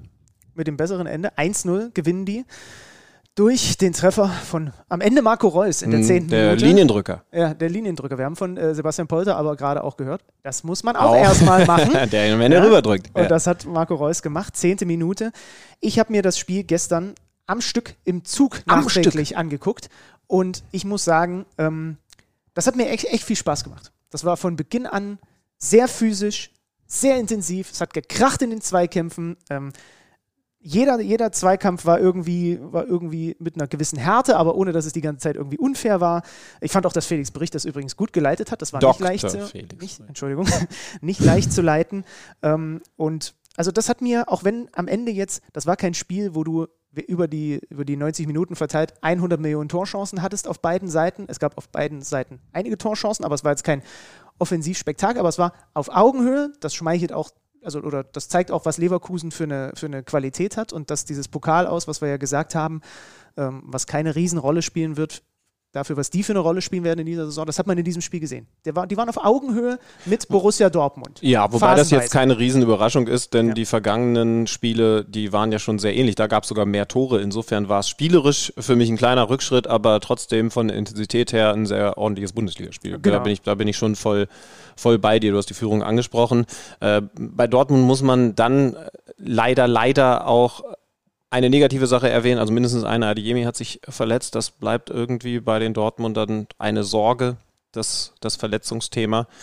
Ähm, aber wie hast du die Mannschaft grundsätzlich gesehen? Süle hinten ersetzt durch Hummels. Das ist ja ein weiteres Thema. Wer von den äh, dreien ist draußen? Jetzt war eben klar, Süle wird es eh sein, weil er sich verletzt hat. Und dafür dann Hummels und Schlotterbeck in der Innenverteidigung. Also Schlotterbeck ist einfach, also das, weißt du, was das Krasse an ihm ist? Der ist natürlich ein, ein richtig guter Innenverteidiger und er war zum Beispiel in ganz vielen Situationen ganz hauteng an diesem Patrick Schick dran, hat ihm keine Luft zum Atmen gelassen, bis dann irgendwann in der zweiten Halbzeit diese Phase kam, wo Schick diese beiden Chancen hatte. Aber ganz oft auch an der Mittellinie, in der gegnerischen Hälfte, knapp hinter der Mittellinie, schon dran an Schick. Ähm, Schlotterbeck macht natürlich deswegen auch so viel Spaß, dem zuzugucken und den werden die Dortmund-Fans, sie lieben ihn, glaube ich, jetzt schon, weil der hat dieses, was auch Bellingham hat, der hat dieses, die Massen mitnehmende, durch Gesten, die der macht, dadurch, dass der sich ärgert über Dinge, dadurch, dass der sich freut über Grätschen und so, ne? Fand ich ein sehr, sehr beeindruckendes Bundesliga-Debüt im, im Trikot von, von Schwarz-Gelb. Und man muss natürlich schon sagen, man hat gesehen, also wenn du einen Hummels und einen Schlotterbeck da hinten drin hast für den Spielaufbau, was Verlagerung angeht, was lange Bälle angeht, das ist schon à la Bonheur. Also Ja. ich erinnere mich auch an so einen langen Diagonalball von Schlotterbeck, genau in den Fuß vom Spieler, äh, vom Mitspieler. Da haben sie natürlich eine brutale Qualität, was den Spielaufbau aus der eigenen Innenverteidigung angeht. Da sind sie jetzt die Nummer eins der Liga, nachdem ich in der vergangenen Saison noch gesagt habe, für mich ist Hoffenheim weit vorne. Aber weil, weil Grilic jetzt offensichtlich andere Ideen hat, um es sehr vorsichtig zu formulieren, äh, und da also ein sehr guter Spielaufbauer wegfällt und, und, und eben natürlich vor allen Dingen Schlotterbeck an der Seite von Hummels jetzt Neues. Äh, das ist ein absolutes Privileg, weil du gerade Gretchen angesprochen hast äh, und ich Verletzungen erwähnt habe, müssen wir natürlich leider auch über Robert Andrich sprechen, der sich in der 13. Minute verletzt ist, äh, verletzt hat und äh, ausgewechselt werden musste. Also der Abräumer vor dem Herrn und vor der Viererkette bei Leverkusen musste raus. Adalas Arangis ist gekommen. Genau, der hat sich quasi in dieser Torentstehung verletzt und ähm, äh, Adeyemi sich bei so einer Grätsche von Hinkepi oder Hinkapier äh, äh, so ein bisschen unglücklich in die Schere geraten, äh, Mhm. da vom, vom, vom, vom Außenverteidiger von Leverkusen. Hat es dann noch ein paar Minuten versucht, aber musste dann tatsächlich auch raus. Ähm, zweite Halbzeit dann, also Leverkusen hatte, ähm, die, die waren gut, die waren auch die ganze Zeit drin im Spiel, die haben dagegen gehalten und in der zweiten Halbzeit hatten sie dann auch nochmal zwei richtig, richtig große Schickchancen. Der hatte in der ersten Halbzeit eine, wo er selber ein bisschen eigensinnig einen Konter abschließt. In der zweiten muss dann zumindest ein Schicktor bei rumkommen. Ja. Ähm, einmal schießt er quasi Kobel an aus kürzester Distanz nach einer Flanke von Diaby und einmal ist es einfach ganz toll, wie sie sich durchspielen. Ähm, der Asmun eingewechselt, legt den Ball dann quer. Diese Einwechslung, dieses etwas offensivere bei den Leverkusen hat dann eben ihnen auch Chancen generiert. Und da pariert Kobel Ja. überragend. Ja. Also was für eine großartige Fußabwehr dort. Ja, das war, das war richtig, richtig gut. Trotzdem bin ich bei dir. Schick muss mindestens einen von den beiden machen. Ja, ähm, Dortmund hat nachgelassen m, mit, ich glaube, Brandt ist gekommen, ne? Ähm, ähm, äh, Wolf hatte auch noch, hatte auch noch eine Chance und kann am Ende glücklich sein über die drei Punkte? Schon, schon irgendwie, ne? Ja, weil du normalerweise sagst, ein Abschlussqualitätsspieler schick macht einen dieser. Ich, ich Ja. nehme mal sogar die Chance aus der ersten Halbzeit mit rein. Eine dieser drei Dinger macht Mhm. er eigentlich rein. So, und dann äh, hätte sich Leverkusen über die 90, finde ich, auch irgendwo einen Punkt verdient gehabt, weil es wirklich ein offenes, auf Augenhöhe geführtes Top-Duell war. Wir müssen natürlich auch noch da über den Platzverweis ganz am Ende sprechen.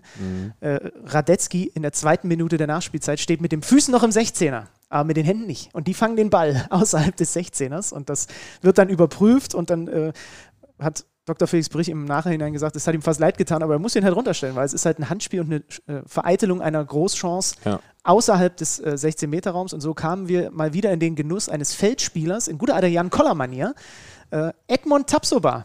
Und zu null.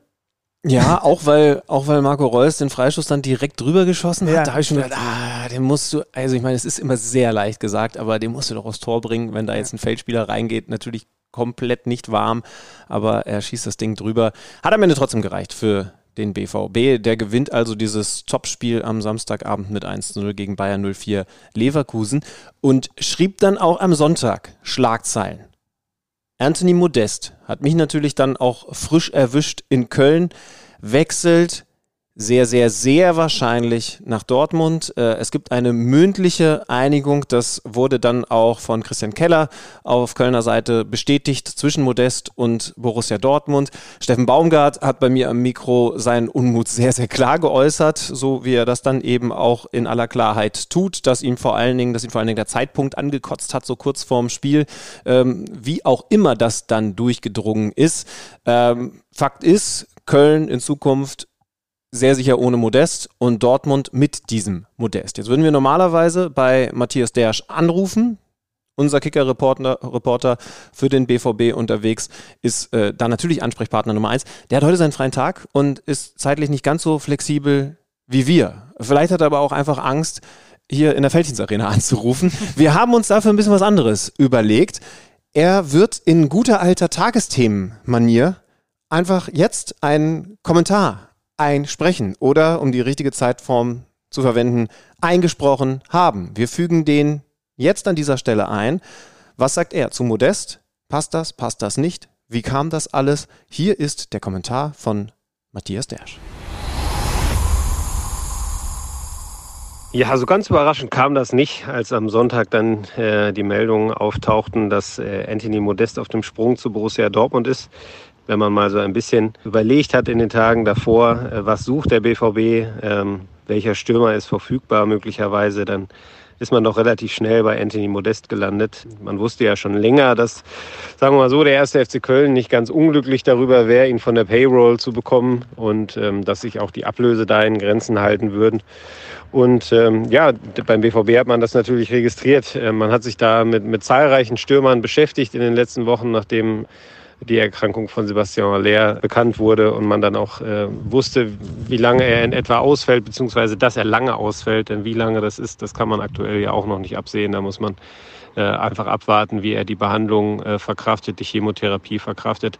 Da wollte man auch für, für den Spieler komplett den Druck rausnehmen und wollte eben eine Lösung finden, die funktioniert schnellstmöglich. Und ähm, ja, man hat sich mit vielen Kandidaten beschäftigt aus dem Ausland, vor allem mit einigen ablösefreien äh, Kandidaten etwas höheren Alters, sage ich mal. Äh, Cavani, äh, der Name fiel ja häufiger. Ähm, da wurde durchaus drüber nachgedacht. Es wurden auch sehr, sehr viele Kandidaten angeboten. Aber wenn man mal überlegt, welcher Spieler kennt die Bundesliga, wer hat nachgewiesen, dass er treffen kann, wer fällt ins Profil, das Aller erfüllt, nämlich körperlich äh, robust, groß, kopfballstark, abschlussstark, ja, dann landet man fast automatisch bei, bei Toni Modest, der das in Köln nachgewiesen hat, nicht nur in der vergangenen Saison, dass er treffen kann, dass er in der Luft äh, sowohl defensiv wie offensiv eine Waffe ist.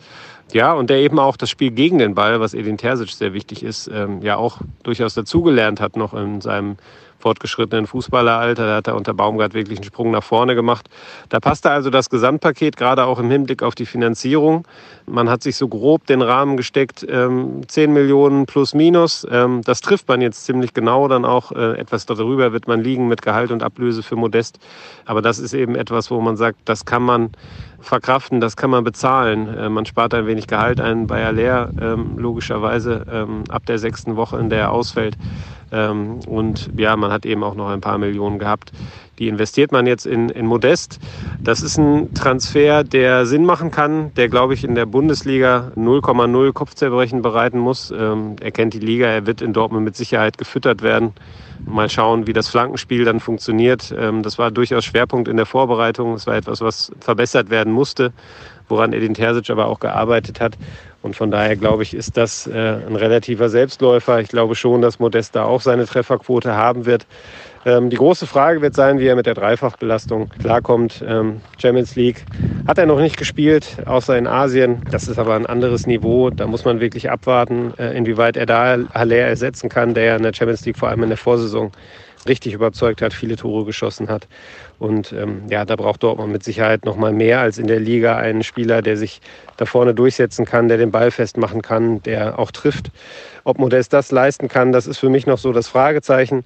Einfach weil es da keinen Vergleich gibt zu seinen äh, Vorjahren, weil er eben auf dem Niveau noch nie gespielt hat.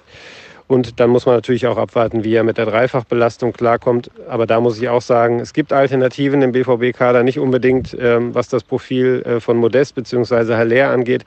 Aber man hat in Adiemi und, und Malen zwei sehr schnelle, auch durchaus torgefährliche Spieler. Man hat Mukoko, der, finde ich, gegen Leverkusen das sehr ordentlich gemacht hat, der durchaus Entwicklungen zeigt, ähm, der Schritte nach vorne macht ähm, der das auffangen kann.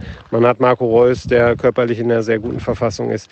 Also es gibt da offensive äh, Varianten, Alternativen. Man hat ja auch dann noch äh, Torgan Hazard, ähm, Rainer, äh, Brandt. Das sind alles Spieler, die für äh, fünf bis zehn Tore gut sind in der Saison. Es wird sich auf mehrere Schultern verteilen müssen, unabhängig von der Personalie Modest. Davon bin ich überzeugt, dass es nicht so wie im Vorjahr äh, viel über, über Horland laufen wird. Aber auch da muss man sagen, hat der BVB es eigentlich immer ganz gut hinbekommen, auch noch andere Stürmer äh, oder Angreifer dann äh, vors Tor zu bringen. Man hat ja auch in Schlotterbeck jetzt noch einen kopfballstarken Innenverteidiger dazu bekommen, der da sicherlich auch nochmal für das ein oder andere Kopfballtor gut ist. Also da gibt es schon Mittel und Wege beim BVB, mit denen er Tore erzielen kann. Und ähm, ja, vielleicht noch mal kurz zum Zeitpunkt. Das war ja etwas, was, was heftig diskutiert wurde, worüber sich die Kölner ähm, aufgeregt haben. Wo jetzt da das Leck war, äh, kann ich nicht sagen. Ähm, woher der Kollege, der das vermeldet hat von Sport 1 am Sonntagmorgen, woher er das wusste, äh, mag ich jetzt auch nicht spekulieren. Ich kann nur so viel sagen, dass äh, ja, die Dortmunder äh, da ein großes Geheimnis draus gemacht haben und äh, ja auch am Vorabend, Samstagabend noch alles abgeblockt haben, alle Fragen, alle Nachfragen, wer es denn sein könnte. Da gab es 0,0 Hinweise, die es da öffentlich gab vor den Mikrofonen. Äh, und eigentlich hatte der BVB auch überhaupt kein Interesse daran, das Spiel äh, der Kölner jetzt irgendwie zu stören. Warum sollten sie? Aber ich verstehe den Kölner Ärger absolut, denn das ist eine Personalie, die natürlich eine gewisse Sprengkraft hat ähm, bei den Fans, die da natürlich auch die Abläufe stört vor einem Spiel. Ich kann mich noch gut daran erinnern, als das damals mit Mario Götze in Dortmund passiert ist, mit, seiner, mit seinem Wechsel zum FC Bayern, ähm, wie die Stimmung damals war. Aber auch da hat Dortmund damals gewonnen, so wie die Kölner jetzt. Und ich glaube, ähm, die Kölner werden es jetzt auch äh, mit etwas Abstand wahrscheinlich verkraften können. Äh, sie haben Modest von der Payroll, sie kriegen noch ein paar Millionen für einen ähm, Spieler, der im nächsten Sommer ablösefrei gewesen wäre. Ähm, also ich glaube, das ist ein Deal, der für alle Seiten funktioniert. Modest verdient jetzt nochmal ein gutes Gehalt, kann Champions League spielen und Dortmund hat den Haller-Ersatz. Also im Endeffekt gibt es für mich bei dieser Personalie eigentlich äh, Stand jetzt nur Gewinner. Und da muss man eben sehen, wie sich das sportlich für den BVB ausgeht.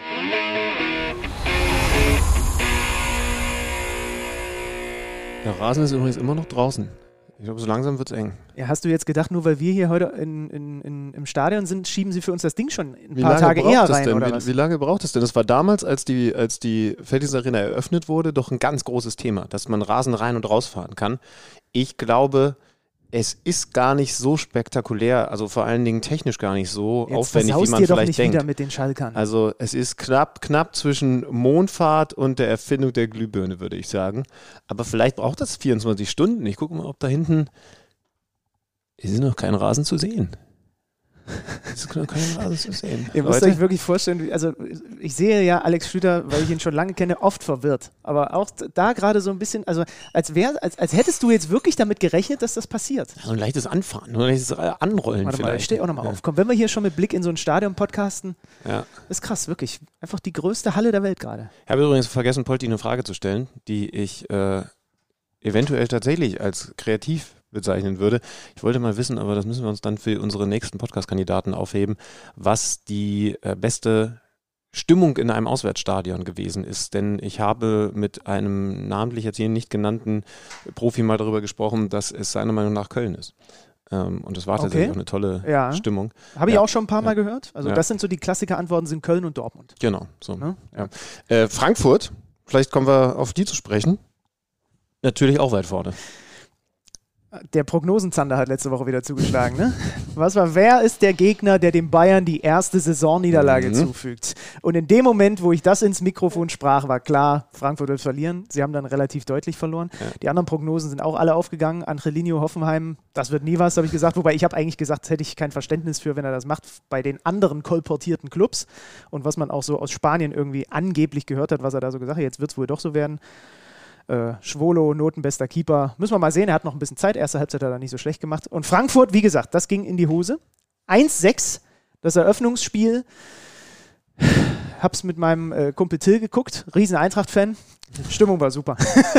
Ich hätte nicht gedacht, dass es toll. so deutlich wird, muss ich ehrlich sagen, weil ich ähm, zum Beispiel auch am Montag das Pokalspiel, das war ja nach unserer Aufnahme, Ja. geschaut habe und beeindruckt gewesen bin von dem, was Frankfurt da gespielt hat. Dann war ich am Dienstag schon in Frankfurt und habe mit, mit Kevin Trapp und mit, mit Mario Götze gesprochen und beide waren echt positiv, auch mit Blick auf dieses Freitagsspiel. Unter anderem ja auch deshalb, weil sie, also in dem Fall natürlich vor allen Dingen Kevin Trapp, gewusst haben, dass man die Bayern schlagen kann, weil das in den letzten Saisons äh, verhältnismäßig häufig passiert ist, auch in der vergangenen. Ähm, und dann geht dieses Spiel los und ist zu schnell, ist zu intensiv, ist technisch auf einem zu hohen Niveau für, für die Eintracht. Und ähm, da kann man jetzt sagen, äh, muss man schon auch drüber reden, da wurden ein paar Fehler gemacht, aber man muss eben auch sagen, die Bayern waren verdammt stark. Und dann kommt noch dazu, dass auch zu Beginn alles perfekt läuft, um diese Stärke dann auch sofort noch dem Gegner von allen Seiten um die Ohren zu hauen. Also Kimmich mit diesem Freistoß um die Einmannmauer Kostic herum, das sah für mich, ich, da, da müsste ich mal wieder äh, mit einem Torwart-Experten drüber sprechen. Ich habe mich dann im Nachhinein gefragt, danach ist man immer schlauer, wenn der Ball im Netz zappelt, aber ich dachte mir, muss der Kostic nicht eigentlich drei Schritte weiter drüben stehen, um zumindest so halt die kurze Ecke zuzumachen, weil Kimmich musste keinen riesen Bogen schlagen mit dem Ball, der dann da in den Innenpfosten geht und rein. Ähm, Mhm. Und es war, war ja dann interessant, was danach so rauskam, ne? dass der Torwarttrainer der Bayern, Tapalovic, bei Kevin Trapp, da eine gewisse Tendenz ausgemacht hat, dass man da vielleicht was versuchen könnte. Und mit Dino Topmöller wurde das Ganze dann so äh, in Stein gegossen, dass am Ende quasi das vorbereitet war, dass sie das mal versuchen, wenn sie aus so einer Position im Ball haben. Dann kam noch dazu, dass aus den Frankfurter äh, Blöcken, beziehungsweise dem Frankfurter Block hinter Kevin Trapps Tor, äh, Nebelschwaden rübergezogen sind. Also Kevin Trapp war jetzt nach dem Spiel nicht bei uns im Interview, aber Kevin, wenn du es wenn du es hörst, äh, äh, sag gerne mal Bescheid, ob dich das bei der Sicht auch noch zusätzlich beeinträchtigt hat. Denn es war schon verdammt neblig in dieser Anfangsphase. Wäre natürlich irgendwie besonders dumm, wenn das eigene Team durch diese Pyrotechnik, die dann den Nebel erzeugt hat, beeinflusst aber wurde. nicht. Ja. Ich glaube es nicht. Ich bin mir, ich bin mir tatsächlich nicht sicher. Also äh, im Stadion, also ich war ja Freitag da, äh, war es schon zu sehen, in der Kamera, glaube ich, sogar noch ein bisschen, noch ein bisschen krasser. Also, also das ist ja manchmal auch ein bisschen schwierig einzuordnen. Äh, aber ja, ich sag mal so 50-50. Ähm, ähm, schreibt gerne mal, ob das, ob das einen Einfluss hatte. Er ist ja ein ehrlicher Typ, er wird auch sagen, wenn es gar nichts damit zu tun hatte. Die Bayern, da können wir vielleicht schon noch drauf eingehen, mit diesem neuen Fußball unter Julian Nagelsmann ohne Robert Lewandowski hatte eventuell der ein oder andere von euch mitbekommen, mit Sadio Mané vorne, mit Gnabry vorne und es sind jetzt die wilden vier. Es sind jetzt die wilden vier, äh, die, die da vorne wirbeln und wenn sie das so gut machen, nämlich immer wieder in den Halb Halbräumen zu sein und dann im richtigen Moment aber das Zentrum mit mindestens einem, im besten Fall mehreren Leuten zu besetzen, dann ist das so wahnsinnig schwer zu verteidigen. Müller-Musiala ähm, dazu genannt, Musiala wieder mit einem überragenden Spiel. Sie haben die mutige Aufstellung von Oliver Glasner aber auch komplett weggespielt. Also Oliver Glasner wusste vor dem Spiel selber, dass es sehr mutig ist, mit Ansgar Knauf und Kostic auf den Außen zu spielen. Dreierkette dazu, aber die natürlich sehr, sehr offensiv. Äh, Kostic macht das eh, aber auch ein Ansgar Knauf, ein sehr offensiv denkender, in Anführungszeichen Außenverteidiger auf der rechten Bahn. Und genau da sind die Bayern dann auch immer wieder hintergekommen. Das hat Jo Kimmich bei uns auch am Mikrofon gesagt. Das, das wussten sie natürlich. Und dann spielt es eben keine Mannschaft in Deutschland so gut, so konsequent, so klar in die Lücken der Gegner. Und jetzt. Hinter den Sechsern, ne? Das war, das war dieser Raum zwischen der defensiven Dreierkette von Frankfurt und im Grunde genommen der Reihe davor mit den beiden Sechsern und wie du sagst, Knauf und Kostic. In diesem Raum haben die sich, die haben sich da so wohl gefühlt. Ja. Und, ja, und wie gesagt, ne? Also nicht nur, dass sie sich wohlfühlen, weil du kannst da ja dann auch immer mal wieder schön hinspielen, toll, aber eine Reihe weiter vorne musst du dann halt die Tore machen. Ja, ja. Und da zack, zack. Sind, sie, ja, sind sie extrem präsent gewesen, Mané mit dem Kopfballtor. Ich finde übrigens, das Interessanteste, was über den FC Bayern München in den letzten drei Wochen gesagt wurde, hat Julian Nagelsmann auf der PK angedeutet und dann äh, bei unserem Mikro nochmal ein bisschen vertieft. Sie haben tatsächlich was anderes gemacht im Vergleich zur Vorsaison. Vor allen Dingen Julian Nagelsmann will die Vorbereitung auf die Spiele anders gestalten. Das ist, ging jetzt mit Frankfurt dann in der Bundesliga los. Und zwar will man wieder mehr auf sich selbst schauen und, und er nimmt tatsächlich die Gegnervorbereitung auch zeitlich zurück. Also dieses, da sind die Schwächen und hier gucken wir uns nochmal 16 Szenen an, ah, ja. ist offensichtlich weniger der Fall. Das hat er sehr, sehr ehrlich und sehr, sehr klar gesagt. Was können wir gut, was wollen wir für Fußball spielen über die ganze Saison, soll dafür wieder mehr in den Fokus rücken ist eine Lehre aus der Saison, was ich erstmal sehr gut und, und auch, auch, auch beeindruckend finde, dass er das so klar formuliert.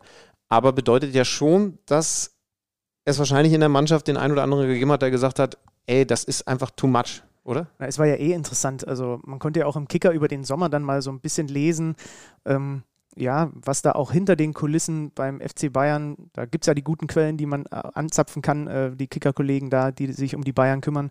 Also, dass es zum Beispiel einfach ausländische Spieler gibt, denen der Nagelsmann zu schnell redet. Und dann, die, wenn du natürlich dann diese Details dann auch noch in so, einem, in so einer Geschwindigkeit raushaust und äh, einfach, es gab ein kommunikatives Defizit hier und da, was es aufzuholen gibt und wo man seine Lehren rausgezogen hat, wo sie sich nach der Saison offensichtlich, wo sie Köpfe zusammengesteckt haben, okay, das wollen wir anders machen, damit in der nächsten Saison in Anführungsstrichen nicht nur der Meistertitel steht, sondern eben auch auf eine andere Art und Weise, mal als Nummer eins und dann eben auch dann Lehren Richtung internationales Geschäft. Das finde ich schon interessant, dass das dann so eine der Quintessenzen ist, okay, weil wir haben ja selbst, selbst bei selbst bei Guardiolas Bayern haben wir darüber geredet, dass in manchen Spielen, oder ist ja eh ein Thema bei Pep Guardiola, ne? Ähm, wenn du so Top-Teams hast und du versuchst aber auch noch auf jede Eventualität beim Gegner irgendwie deine Mannschaft vorzubereiten, das ist einfach eine Frage der, des Ansatzes. Ne? Und das ein bisschen umzudrehen und zu sagen, ey, wir sind in der Bundesliga das beste Team, wir haben den besten Kader, wir konzentrieren uns darauf, was wir gut können und dann gewinnen wir die Spiele. Frankfurt hat es ihnen natürlich, wie gesagt, hier und da mit diesem Ansatz auch ein bisschen leicht gemacht. Zur Wahrheit gehört dazu, sie können auf 1-2 stellen, haben da zwei Chancen. Trotzdem waren sie eigentlich in der ersten Halbzeit gnadenlos unterlegen. Und äh, da war das Ding dann auch durch nach 45 Minuten. Ja, sie, sie, sie verlieren das Spiel trotzdem deutlich, selbst wenn sie in der ja. Phase sprechen. Dazu war der Unterschied zu klar und, und damit man das jetzt nicht überinterpretiert, ich habe ja, hab ja einleitend gesagt, die Bayern haben gesehen, wo die Schwächen bei Frankfurt sind, haben die ausgenutzt. Das bedeutet also, definitiv nicht, dass man da jetzt nicht mehr drauf schaut, ne? dass man den Gegner nicht mehr analysiert. Das findet natürlich weiterhin statt, aber vielleicht in der Gewichtung dann doch ein bisschen anders. Finde ich interessant, weil auch ein Julian Nagelsmann, das vergisst man ja oft, äh, eben noch gar nicht so lange Bundesliga-Trainer ist und sich weiterentwickeln muss, um, um mhm. dann eben ganz, ganz ja. oben anzukommen. Also das Potenzial ist ja nun hat völlig unbestritten. Lass uns aber noch ein bisschen über Frankfurt reden. Wir sind ja äh, euch noch schuldig, quasi den zweiten Teil unserem, unseres Saisonausblicks. Wir haben letzte, letzte Woche die ersten neun Teams der vergangenen äh, Abschlusssaison der Bundesliga gemacht. Ähm, wir kommen auch gleich zu den Gladbachern. Die sind einen Platz vor Frankfurt letzte Saison gelandet. Aber wenn wir jetzt bei dem Spiel einmal sind, Ich habe mir zu den, zu den Teams immer noch so ein paar Fragestellungen notiert, irgendwie, was mir bei Frankfurt, was mir bei Frankfurt sofort kommt. Erstmal will ich dich fragen, hat dieses 1-6 jetzt irgendwelche großen Auswirkungen auf die Prognose, die du für die Frankfurter anstellen würdest? Das gar nicht. Es hat aber doch irgendwie einen etwas anderen Effekt, denn am Mittwoch geht es ja schon weiter gegen das nächste Schwergewicht im Supercup gegen Real Madrid. Und ich habe so ein bisschen das Gefühl, dass das fühlt sich jetzt anders an. Also Sebastian Rode hat zum Beispiel bei mir im Mikro dann gesagt, na, wir haben ja Mittwoch schon die Chance, es wieder gut zu machen in Helsinki. Könnt ihr übrigens bei uns äh, auf The Zone anschauen. Aber was ist denn, wenn die das Ding jetzt, und das ist Real Madrid, das kann passieren, wieder 0-5 verlieren? Mhm. Dann startest du so in die Saison mit, ja, unterklassig gegen Magdeburg im Pokal überzeugend, muss man sehr klar sagen, gewonnen. Ähm, das fühlt sich ein bisschen anders an als so, ach toller Bonus. Das wäre es, ja, wenn man jetzt okay. 1 zu 2 verloren hätte und dann ist auch nicht so entscheidend, wie dieses Spiel ausgeht. Es wird eine, eine, eine, eine tolle Party, ein Spiel, das man sich selbst eben auch einfach verdient hat. Aber es gibt zumindest, glaube ich, so eine gewisse Sorge, dass man dann auf einmal die Euphorie wegnimmt. Andererseits ist diese Mannschaft eigentlich zu gut, als dass, sage ich echt so klar, noch mit dem Trainer, das eine schlechte Saison werden Wobei könnte. da noch Fragezeichen sind. Ne? Also Kostic verdichtet sich immer mehr. Ja. Was mit dem Dika ist, müssen wir sehen. Auch da habe ich ja nun, wie gesagt, am Freitag durch meinen Kumpel tief in die Frankfurter Fanseele reinhören können. Und trotz alledem, klar, also rennt dann da ein Alario rum, der, wenn er explodiert, auch im, im, Zweifel in der Saison mal das Zeug hätte, Torschützenkönig zu werden. Dieser Kolo, mm, dieser, ja, ja, dieser, dieser also. Kolo Moani hat mir nach seiner Einwechslung, also es ist ja unfassbar, wie schnell dieser Typ ist. Das habe ich ja schon das, gehört und gelesen, aber Wahnsinn. Ja. Also, der, der, der, wir müssen übrigens später auch noch über das Kicker-Manager-Spiel reden, der könnte ein Stil sein. Ich kann schon ankündigen, ich habe ihn, hab ihn nicht geholt, aber, aber der ist schon auch krass. Das hat mir, hat mir Kevin Trapp auch äh, am, am Dienstag schon gesagt. So, das ist einer, also ist kein Bankspieler. Dann haben sie Götze geholt, wird der zum Spiellenker. Wie verändert sich diese, also wie verändert sich ohne Kostic diese ganze Statik, ne? Diese, diese sehr linkslastige über seine Seite in den Spielen, wo es drauf ankam, äh, kriegen sie die Doppelbelastung äh, gesteuert? Erinnere dich an die vergangene Saison, da war dann in der Bundesliga vor allem in der Rückrunde nicht mehr viel. Na gut, aber das ist ja das, was, äh, also da kann ich eine schnelle Antwort geben, das ist ja genau das, was die Transfers gemacht haben, ne? dass du jetzt mehr Tiefe drin hast ja, und, ja. und ich meine, die haben Kamada jetzt auf die Bank gesetzt. Ja, ja. Der hat zwei Tore gemacht, war bester Mann wahrscheinlich, zusammen mit Götze gegen Magdeburg und Oliver Glasner hat auch gesagt, das ist eine unglaublich schwierige Entscheidung gewesen, hat ihn aus taktischen Gründen, weil Rode, so glaubte er, besser für diese Aufgabe, diese Räume zuzustellen, ähm, gemacht ist, hat, hat ihn deswegen draußen gelassen und äh, das zeigt aber ja schon, was mhm. man für einen Luxus da jetzt hat. Ja, ja. Heimschwäche müssen sie abstellen, habe ich auch nicht so auf der Kappe gehabt, dass sie nur vier Heimsieger letztes Jahr hatten in der Bundesliga. Und dann habe ich noch ein Fragezeichen hinter dieser Abwehr ohne Hinteregger. Diese Dreierkette, die wurde auch, die hatte auch, die waren auch die ärmsten Schweine teilweise. Sie haben aber auch ein paar Fehler selber gemacht, wurde auch im Live-Kommentar angesprochen. Ähm, da habe ich noch so ein bisschen Fragezeichen bei der Eintracht, ehrlicherweise, was das angeht. Se vor allem sollte tatsächlich sogar noch was bei Indika passieren. Ja, wobei ich glaube, dann verpflichten sie auch nochmal nach, würde ich jetzt, würde ich jetzt zumindest vermuten. Ähm, die haben eine enorme Athletik, die, die drei Jungs da hinten drin. Sie haben definitiv auch, auch Schwächen. Also ich, also ich glaube, sie haben schon Geschwindigkeit. Sie sind nicht die, die, die wendigste äh, Verteidigung der Liga. Und im Spielaufbau gibt es auch definitiv bessere Abwehrketten ja, ja. Als, als, als die, wenn sie denn so zusammen in der Dreierkette spielen. Und das scheint ja das, das beliebteste System erstmal zu sein bei, bei Frankfurt.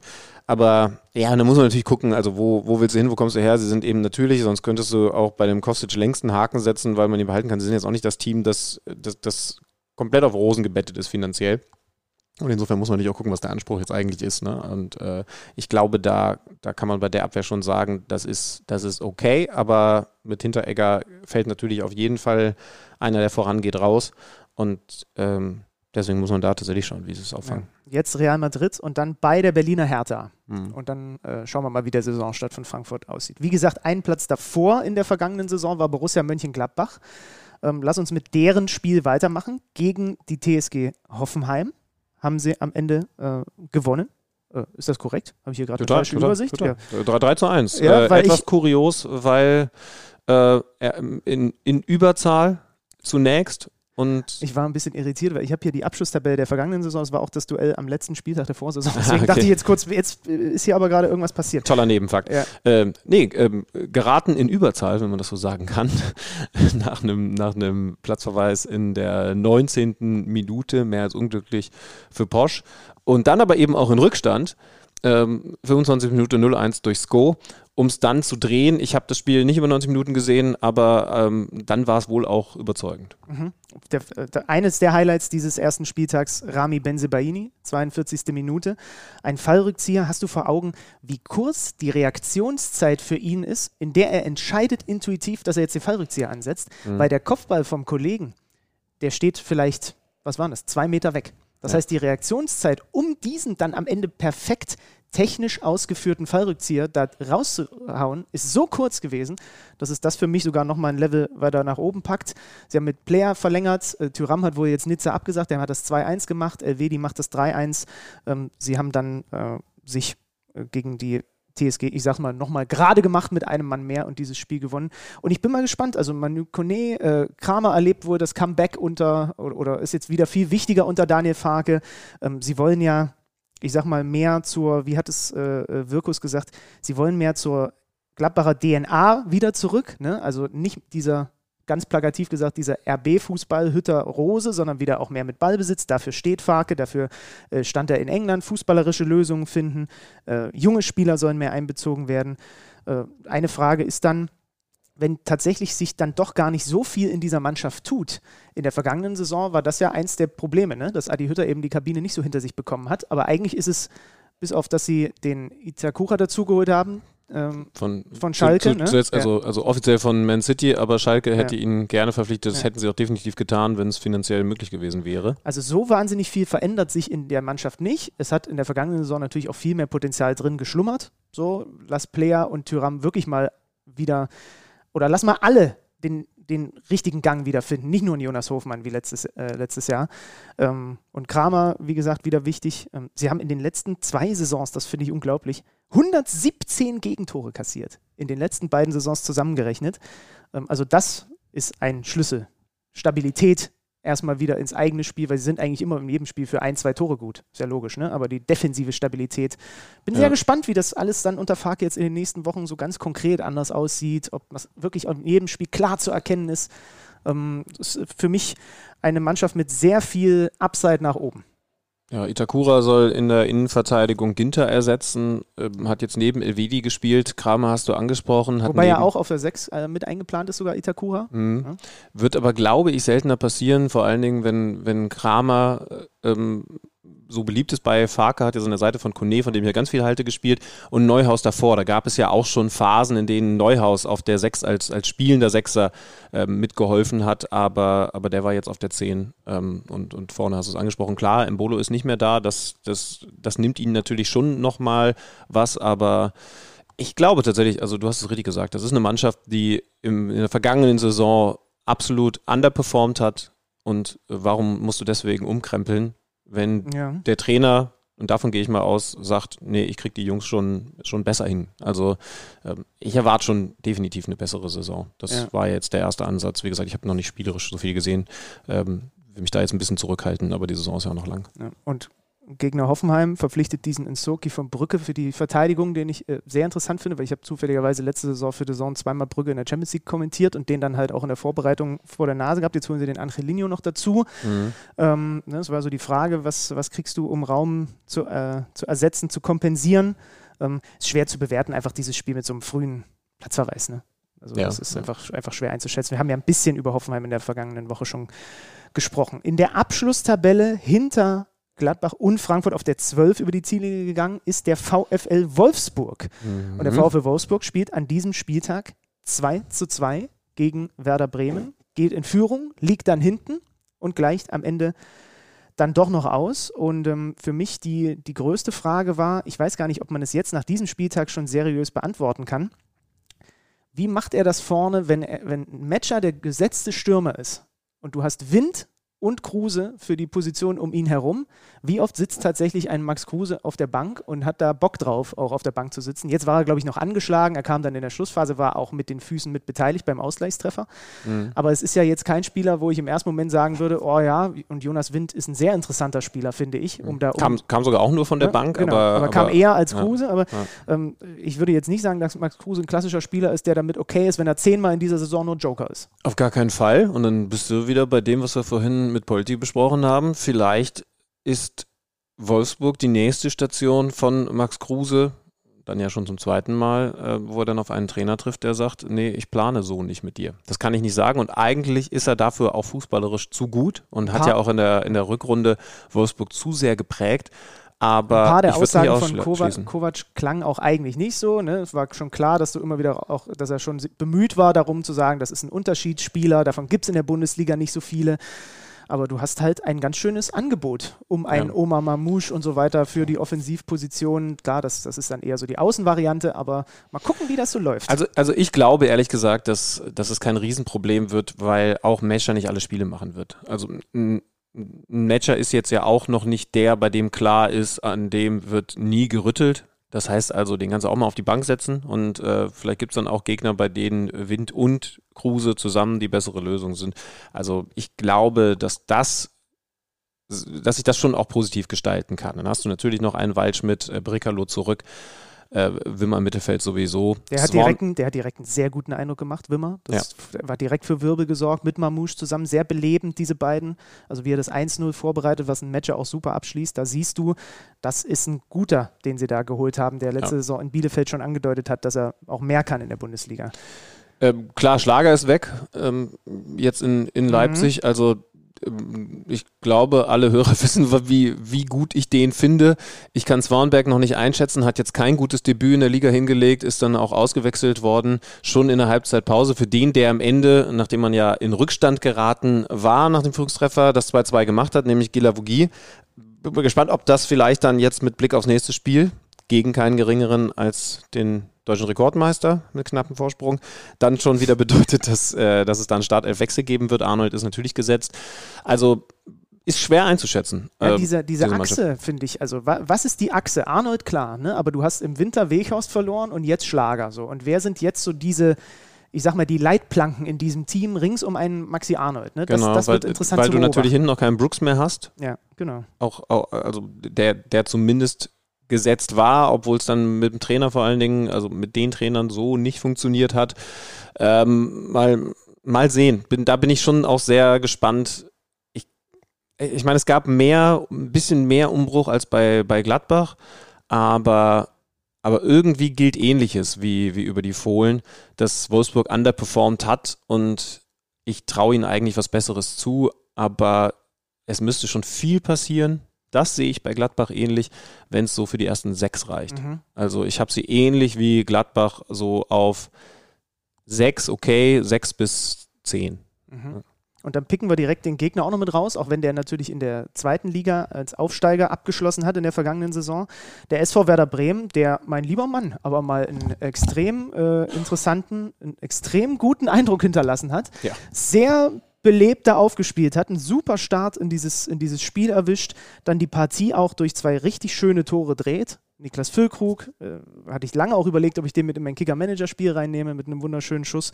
Äh, Leo Bittenkurt, wenn ihr Offensivspieler seid, guckt euch einfach in den Highlights nochmal dieses Tor an. Achtet auf den Laufweg von ihm, zum einen, in, mit welchem Timing er vorne in die Box reingeht und dann achtet mal, wie er den Kopfball setzt. Das ist nämlich gar nicht so leicht mit so einem Zwischenhopser und koordinativ, alles nicht so einfach. Und dann machen die innerhalb von zwei Minuten aus einem 0-1 ein 2-1, nachdem sie auch wirklich vor der Wolfsburger Führung echt gut ins Spiel gestartet waren, spielen teilweise echt schön Fußball. Wolfsburg hatte da echt Probleme, die so zu packen zu kriegen. Ähm, ja, am Ende geht es 2 zu 2 aus und der SV Werder Bremen, mit dem fangen wir in der kommenden Saison was an? Sage ich dir gleich. Ich äh, überlege nur gerade, ob wir noch über den Fakt reden sollten, dass weniger Bremer Fans im Stadion waren, als eigentlich geplant gewesen ist. Ja. Ähm, ja. Auch das werdet ihr wahrscheinlich mitbekommen haben. Äh, Kontrolle am Wolfsburger Hauptbahnhof den ich, den ich sehr gut kenne. Äh, und weil das so nicht angekündigt gewesen ist, weil dieses Spiel eigentlich auch nicht die Sicherheitskategorie hatte, die dann offensichtlich angewandt wurde, so, so fasse ich es mal zusammen, äh, sind, sind dann die Ultragruppen, ich weiß gar nicht, ob alle, aber, aber viele Ultragruppen wieder abgereist und nach Bremen zurück. Mhm. Ähm, es gab jetzt schon unterschiedliche Äußerungen. Jetzt habe ich von Jörg Schmatke, also Wolfsburg-Manager, nochmal ein sehr klares Statement gehört, dass das eine Schande für Wolfsburg ist, für die Stadt Wolfsburg gewesen ist, was, was da passiert ist.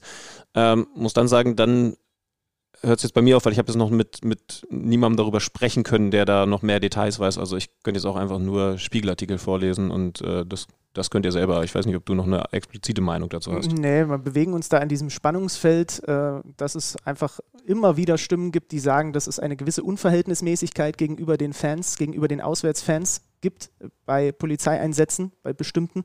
Und ansonsten kann ich tatsächlich auch nur sagen, also wenn selbst die Wolfsburger sagen, dass sie von der Art und Weise überrascht waren und das vorher so nicht angekündigt war, weil normalerweise wird das ja auch mit den Vereinen abgesprochen und so weiter, und man dann auch zumindest mal sich diese Videos so ein bisschen angeguckt hat und bestimmte Aussagen da gehört hat, dann ist da offensichtlich tatsächlich einiges nicht so gelaufen, wie es hätte laufen sollen. Und wir wollen schon trotzdem weiter, das hat Jörg Schmatke ja auch gesagt, ähm, ich habe auch noch ein paar Zitate vom Bremer Präsidenten im Ohr, wir wollen schon weiter, dass Auswärtsfans auch äh, gerne mitreisen ne? und Ja. in bestimmte Städte kommen und äh, da die Mannschaft unterstützen und vielleicht nicht von vornherein alle, um's- um, um das einmal so pauschal zu sagen, das sind auf keinen Fall alles Schwerverbrecher, die da immer ankommen. Äh, es gibt äh, auch Leute, die da, die Auswärtsfans in Verruf bringen, das weiß ich, aber ähm, trotzdem äh, steht das, ist immer eine Frage der Verhältnismäßigkeit. Also von daher ist gut und wichtig, dass du das tatsächlich nochmal sagst, weil das war auch eins der Themen einfach an diesem Spieltag.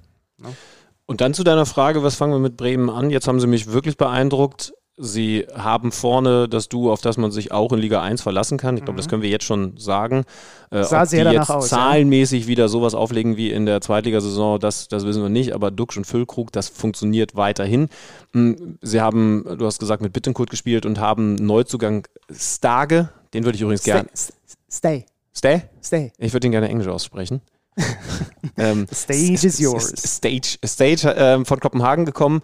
Ähm, solides Debüt, aber äh, mehr kann ich dazu noch nicht sagen. Und ansonsten ist das eine Mannschaft, die äh, die den Blick nach unten richtet und vielleicht dann irgendwann auch merkt, ach guck mal, jetzt, jetzt, jetzt, jetzt sehen wir da unten den Tabellenkeller gar nicht mehr.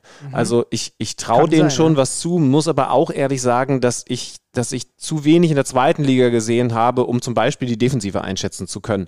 Da ist ja ein Stark gekommen von der, von der Berliner Hertha, hat jetzt gar nicht gespielt, komplett auf der Bank gesessen, habe ich jetzt aber ehrlich gesagt keine Info, ob er eventuell angeschlagen Nee, gewesen der ist einfach hinten dran gerade. Es Ja? ist so, dass sich Velkovic als zentraler Abwehrchef jetzt etabliert hat. Friedel haben sie verlängert, der hat Mhm. die Kapitänsbinde bekommen. Pieper. Und dann haben sie noch Pieper verpflichtet, also Ja. mit Stark und Pieper zwei, die die Bundesliga als Verteidiger kennen. Das sind Finde ich, übrigens. find ich sehr, also gerade auch Pieper ist, ne, der Ja. ist ja auch noch ziemlich jung, 24, guter Einkauf, finde Ja, ich. ich finde eh, dass äh, Frank Baumann äh, gute Moves im Sommer gemacht hat. Also auch den Friedel verlängert zu bekommen. Du hast bis auf Topra keinen Stammspieler abgegeben von dieser Mannschaft. Da gab es auch Menschen oder, oder Vereine, die in die Bundesliga aufgestiegen sind und plötzlich ohne zwei, drei Leistungsträger. Erinnere dich zum Beispiel an äh, die Bielefelder in der Vorsaison. Wenn mich nicht alles täuscht, war das bei denen doch, äh, die Vierter, die Vierter in der Die Vorsaison. ne? ja, ja. Die haben ja alles an Leistungsträgern verloren. Das war jetzt nicht der Fall. Ähm, also da sind tatsächlich sehr viele interessante Neuzugänge. Ähm, eine Sache fällt, ist mir noch aufgefallen. In der vergangenen Saison 60% Ballbesitz in Liga 2. Jetzt gucken wir auf dieses Spiel. Der SV Werder Bremen macht ein gutes Spiel und zwar mit unter 40% Ballbesitz. Das heißt, äh, der äh, zumindest, das haben aber auch alle Beteiligten gesagt, die Art und Weise, wie wir spielen, sie versuchen weiter aktiv und dominant zu spielen. Das wird in der Bundesliga natürlich sich nicht im Ansatz mehr so durchsetzen lassen wie in Liga 2. Ja, und trotzdem vorsichtig, äh, wenn du von Minute 23 bis Minute 84 vorne liegst, hast du im Auswärtsstadion Ja, halt in der Regel ein bisschen weniger Ballbesitz. Aber klar, äh, wir behalten es im Auge. So, dann sind wir, haben wir jetzt also Wolfsburg und Bremen, dann kommen wir zum VfL Bochum. Da haben wir gerade schon ein bisschen mit äh, Sebastian Polter drüber gesprochen. Der VfL Bochum, der seine komplette Stamminnenverteidigung verloren hat. Maxim Leitsch und äh, Amel Bella Kotschap und eben den Mann, den ihr gerade gehört habt. Also der Aderlass ziemlich groß. Ähm, bei mir, auch vor dem ersten Spieltag, waren so die Fragezeichen, ist ein Philipp Hofmann, ist ein Ordetz als Innenverteidiger, die sind noch nicht Bundesliga geprüft. Ne? Hofmann Mhm. hat immer mal so geklopft. Äh, Den habe ich tatsächlich im Kicker-Manager-Spiel dann mal mit reingenommen, weil ich mir dachte, der will es jetzt allen mal zeigen, dass er in der Bundesliga netzen kann. Mal gucken, ob die Rechnung aufgeht. Ganz kurz, wen? wen? Äh, Philipp Hofmann, Ah, okay. vorne im Sturm. Ja, ja. Ähm, auch so ein bisschen unter, hinter der Abwägung, was sind da vorne noch so für Alternativen. Der wird, glaube ich, einfach auch sehr viel von Beginn an spielen und Chancen bekommen. Übrigens, die Mannschaft mit dem, mit dem ziemlich deutlich geringsten Marktwert Mhm. Also was natürlich auch immer mit der Altersstruktur zu tun hat. Dann kannst du auch einen sehr guten 35-Jährigen haben, der hat dann einfach einen geringeren Marktwert, aber es ist natürlich trotzdem eine Aussage und sie gehören auch schon zu den untersten drei mindestens mal, was das Budget angeht. Genau, also deswegen sagt Thomas Reis auch, wir arbeiten am nächsten Wunder. Ich frage mich, ob in dieser Saison die Gegner in der Lage sind, dem VfL noch so ein bisschen mehr dieses um, diese Umschaltspiel wegzunehmen, weil alle mittlerweile wissen, Holtmann, Antwi Ajay und so sind unglaublich schnell. Also gibt's, bietet man da, findet man Lösungen, um ihnen da ein bisschen weniger Räume anzubieten. Man hat es jetzt gegen Mainz immer wieder gesehen, dass sie natürlich auch versuchen, dieses Tempo zu nutzen. Ähm, sie haben mit Kevin Stöger einen meiner Lieblinge verpflichtet, sage ich jetzt einfach mal. Auch den habe ich im Kicker-Manager-Spiel. Hat direkt geknipst. Ja, ich habe ihn, hab ihn auf der Bank. Ja. Ich glaube übrigens, dass das Absicht gewesen ist, dieses, dieses Ding, was dann ja häufig so äh, die Frage aufwirft, äh, Flanke abgerutscht oder äh, supergeil, clever Torschuss ähm, aus großer Entfernung äh, und, und relativ spitzen Flankenwinkel. Aber ich glaube, es war Absicht. Ja. Mhm. Sah für mich auch so aus. Äh, sie waren vorher das dominantere Team und trotzdem ging Mainz mit 1-0 in Führung durch äh, Onisivo und sie verlieren das Spiel am Ende, weil Onisivo nochmal per Kopf zuschlägt. Ähm, ich glaube, man kann sich einfach da Thomas Reis anschließen, weil das, das hat nichts mit Tiefstapeln oder so zu tun. Du hast den Marktwert angesprochen. Der VfL Bochum backt einfach andere Brötchen als auch die beiden Clubs, die aus der zweiten Liga aufgestiegen sind. Die sind auch nicht mehr da finanziell, wo sie mal waren. Ne? Aber trotzdem muss der, kann für den VfL Bochum es nur ein, eine Ansage geben, auch in diesem Jahr wieder. Wie gesagt, mir gefällt so ein Kevin Stöger, mir gefällt so ein, äh, so ein Philipp Förster. Äh, ich bin gespannt, ob Hofmann in der ersten Liga weiter netzen kann ähm, ja, einfach, einfach abwarten, wenn sie am Ende irgendwie beim Strich sind, alles gut. Klare Niederlage für Augsburg zu Hause gegen Freiburg in der vergangenen Saison 14. Und klar ist auch, dass man nicht viel höher schielen wird in dieser Saison, aber das ist ja auch dann völlig okay. Jetzt hat man gegen Freiburg direkt mal aufgezeigt bekommen, dass, ähm, dass, dass man einiges weiterhin entwickeln muss beim FCA. Ich, ich finde es schwierig. Also ich habe sie tatsächlich äh, weit unten drin in dieser Saison. Ja, ich auch. Also ja. ähm, bin gespannt, wie Demirovic sich macht. Mir gefällt eigentlich so diese Zentrale mit Rex Bijay, mit Meyer, auch mit Dorsch, wenn er dann wieder fit ist. Ne? Das ja, sind alles so gut, extrem ja. junge, talentierte deutsche Spieler. Aber die müssen alle zwei, drei eine richtig gute Saison hinlegen und so richtig zum Kern werden, gegen den man dann nicht gerne spielt, um um, um, um dann Augsburg in der Liga zu halten. Jetzt ist Dorsch mit Mittelfußbruch genau, noch eine Weile raus. raus ja. Ja. Das, ist natürlich, das ist natürlich bitter. Ich glaube, es wird verdammt eng. Naja, ich ja. frage mich halt auch, warum sollte am Ende viel mehr rausspringen, weil es ist im Kader relativ wenig verändert worden. Ja. Klar, es gibt einen neuen Trainer mit Enrico Maaßen, aber das ist auch ein ganz schöner Schritt für ein, mhm. ein, eins der größten Trainertalente. Das weiß ich auch. Seit ein paar Jahren wird mir das von allen Seiten immer wieder gesagt, aber von BVB 2 äh, aus der dritten Liga in die Bundesliga und sofort musst du Ergebnisse liefern und wirst erstmal von Freiburg abgewatscht. Ähm, das macht es auch nicht unbedingt leichter. Also nee. Hoffnung macht, dass wir solche Aussagen auch schon seit ein paar Jahren über den FC Augsburg tätigen und, und am, Ende, Ende, sind sie doch immer in der ja, Liga geblieben, ja. denn da sind sie ja jetzt schon erstaunlich lang. Aber ähm, es, es wird wieder eng. Man ist, was das angeht, zumindest leidgeprüft erfahren. VfB Stuttgart, letztes Jahr der erste überm Strich auf der 15, spielt gestern 1-1 gegen RB Leipzig. Das muss ich mir zusammenfassen, denn da war ich schon in Köln im Stadion. Dann lass mich schnell hier meine Notizen zu diesem Spiel raussuchen. Ähm, der VfB Stuttgart mit, das war der absolute Sleeper im Übrigen beim Kicker-Manager-Spiel. Ahamada, wieder in der Startelf. Oh, ich habe ihn, hab ich hab ihn auch bei mir, der hat nur 0,5 Millionen gekostet. Oh. Aber ich habe ihn auch natürlich auf der Bank, das heißt Stöger auf der Bank, der Ach, getroffen ich hat. Ich habe überlegt, ob ich ihn hole, vielleicht habe ich ihn doch. Ja. Macht ein ganz, ganz tolles Tor nach Doppelpass mit, äh, mit Sascha Kalajdzic, auch ein Top-Abschluss von ihm. Äh, der VfB hat mit äh, Doppelspitze äh, Thiago Tomasch und Sascha Kalajdzic gespielt. Ähm, bei RB, das nur am Rande. Äh, David Raum direkt in der Startelf. Shit, ähm, ich habe Armada nicht. Ich habe ich hab, ich hab schon äh, ich habe schon mal, äh, äh, ich hatte ihn zwischendurch drin und dann ne, dieses Hin- und Herschieben. Ja, es passiert, ja. es passiert. Also der VfB hatte zum Beispiel einen Pfostenschuss von Mavropanos, um auch selber mit 2-1 in Führung zu gehen. Man muss aber sagen, es drückt dann irgendwann nur noch RB, hat auch gute Chancen, spielt sich auch im XG-Wert und so weiter wieder. Also 1-1, Domenico Tedesco war damit überhaupt nicht zufrieden, hat gesagt, wenn wir unsere Chancen machen, gewinnen wir das Spiel. Und als VfB Stuttgart, gerade auf dieser Phase, so bis zur Halbzeitpause, wo dann auch wirklich auch dieser Postenschuss kam und so, nachdem sie den Ausgleich gemacht haben, ich glaube, da kann man versuchen, einiges an Schwung draus zu ziehen. Auch da mal gucken, auch da ist irgendwie noch was passiert mit Kalajdzic, passiert noch irgendwas mit Sosa. Das Transferfenster ist noch ein Weilchen auf. Ähm, aber ich habe einen Ahamada zum Beispiel und einen Thiago Tomasch nicht ohne, nicht ohne Grund auch in meine Mannschaft geholt, weil ähm, da viel drin schlummert in diesem Team. Ähm, und natürlich dieses Team auch letzte Saison durch einen äh, gemeinsam durch was durchgegangen ist, ne, als junge Mannschaft. Und ich denke immer, dass sowas einer Mannschaft auch dann in der Saison drauf nochmal einen Push gibt mit diesen ganzen Talenten, die sie da haben. Kann auch sein, dass ich in ein paar Wochen wieder revidier oder, oder mich revidieren muss, ähm, weil es natürlich auch ein Gamble ist, einfach auf viele junge Spieler weiterhin zu setzen. Und ich glaube, gar keinen über 30 im Kader zu haben oder weniger auf jeden Fall. Ähm, also das kann in beide Richtungen ausschlagen. Wollen wir noch über eine Personalie des Gegners reden? Timo Werner, offensichtlich nicht mehr nur per Laie, sondern, sondern wirklich fester Verpflichtung zurück zu Leipzig? Ja, was ist das am Ende dann tatsächlich für ein Transferfenster gewesen? Ja. Wenn sie Werner holen, wenn sie Raum holen und einen Kunku verlängern und eventuell im Januar auch noch Max Eber dort aufschlägt, Hm. dann ist da einiges im Fluss. Ich, die haben dann natürlich, Gucken, was mit Leimer passiert, aber, Genau. aber ja. ja. die haben dann natürlich Schlager hast ein, du vergessen. ein krasses Überangebot in der Offensive. Hm. So, also Sirlot wurde jetzt eingewechselt, gut, Pausen ist noch, äh, ist noch äh, verletzt, aber äh, Tedesco hat gesagt, da müssen wir dann schon irgendwie gucken. Er versucht sich immer so ein bisschen rumzulavieren Mhm. um dieses Thema. Aber er sagt, wir haben halt ganz schön viele Stürmer, wenn die alle fit sind. Da ist auch noch ein André Silva. Ein Kunku spielt an seiner Seite vorne drin oder an wessen Seite auch immer. Und dann kommt jetzt Timo Werner zurück, den holst du auch nicht zurück, um ihn auf die Bank zu setzen. Also das wäre echt brutal gut. Also dann ein Sirlot ist dann nicht mehr da. Also den musst du dann äh, wo auch immer hin verleihen, wahrscheinlich auf die Insel. Ja. Ja, also eigentlich hat Tedesco ja gesagt, der macht uns ein bisschen variabler, der hat ihm in der Vorbereitung gut gefallen, den gucke ich mir mal an. Aber der hat dann jetzt, wenn du einen Werner kriegen kannst. Sind aber Sätze, die du auch sagen würdest, wenn du Bock hättest, ihn an Nottingham Forest. Okay, also äh, wäre auf jeden Fall natürlich extrem, extrem brutal.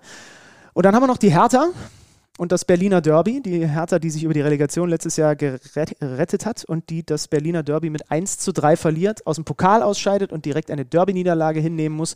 Und Sandro Schwarz hat den äh, denkst, äh, oder den, den, den, den Worst Case einfach, wie man in so eine Saison startet. Nicht, weil man das Derby gegen Union nicht verlieren kann, auch wenn die Art und Weise ihm auch nicht gefallen hat und einfach nicht gut genug war.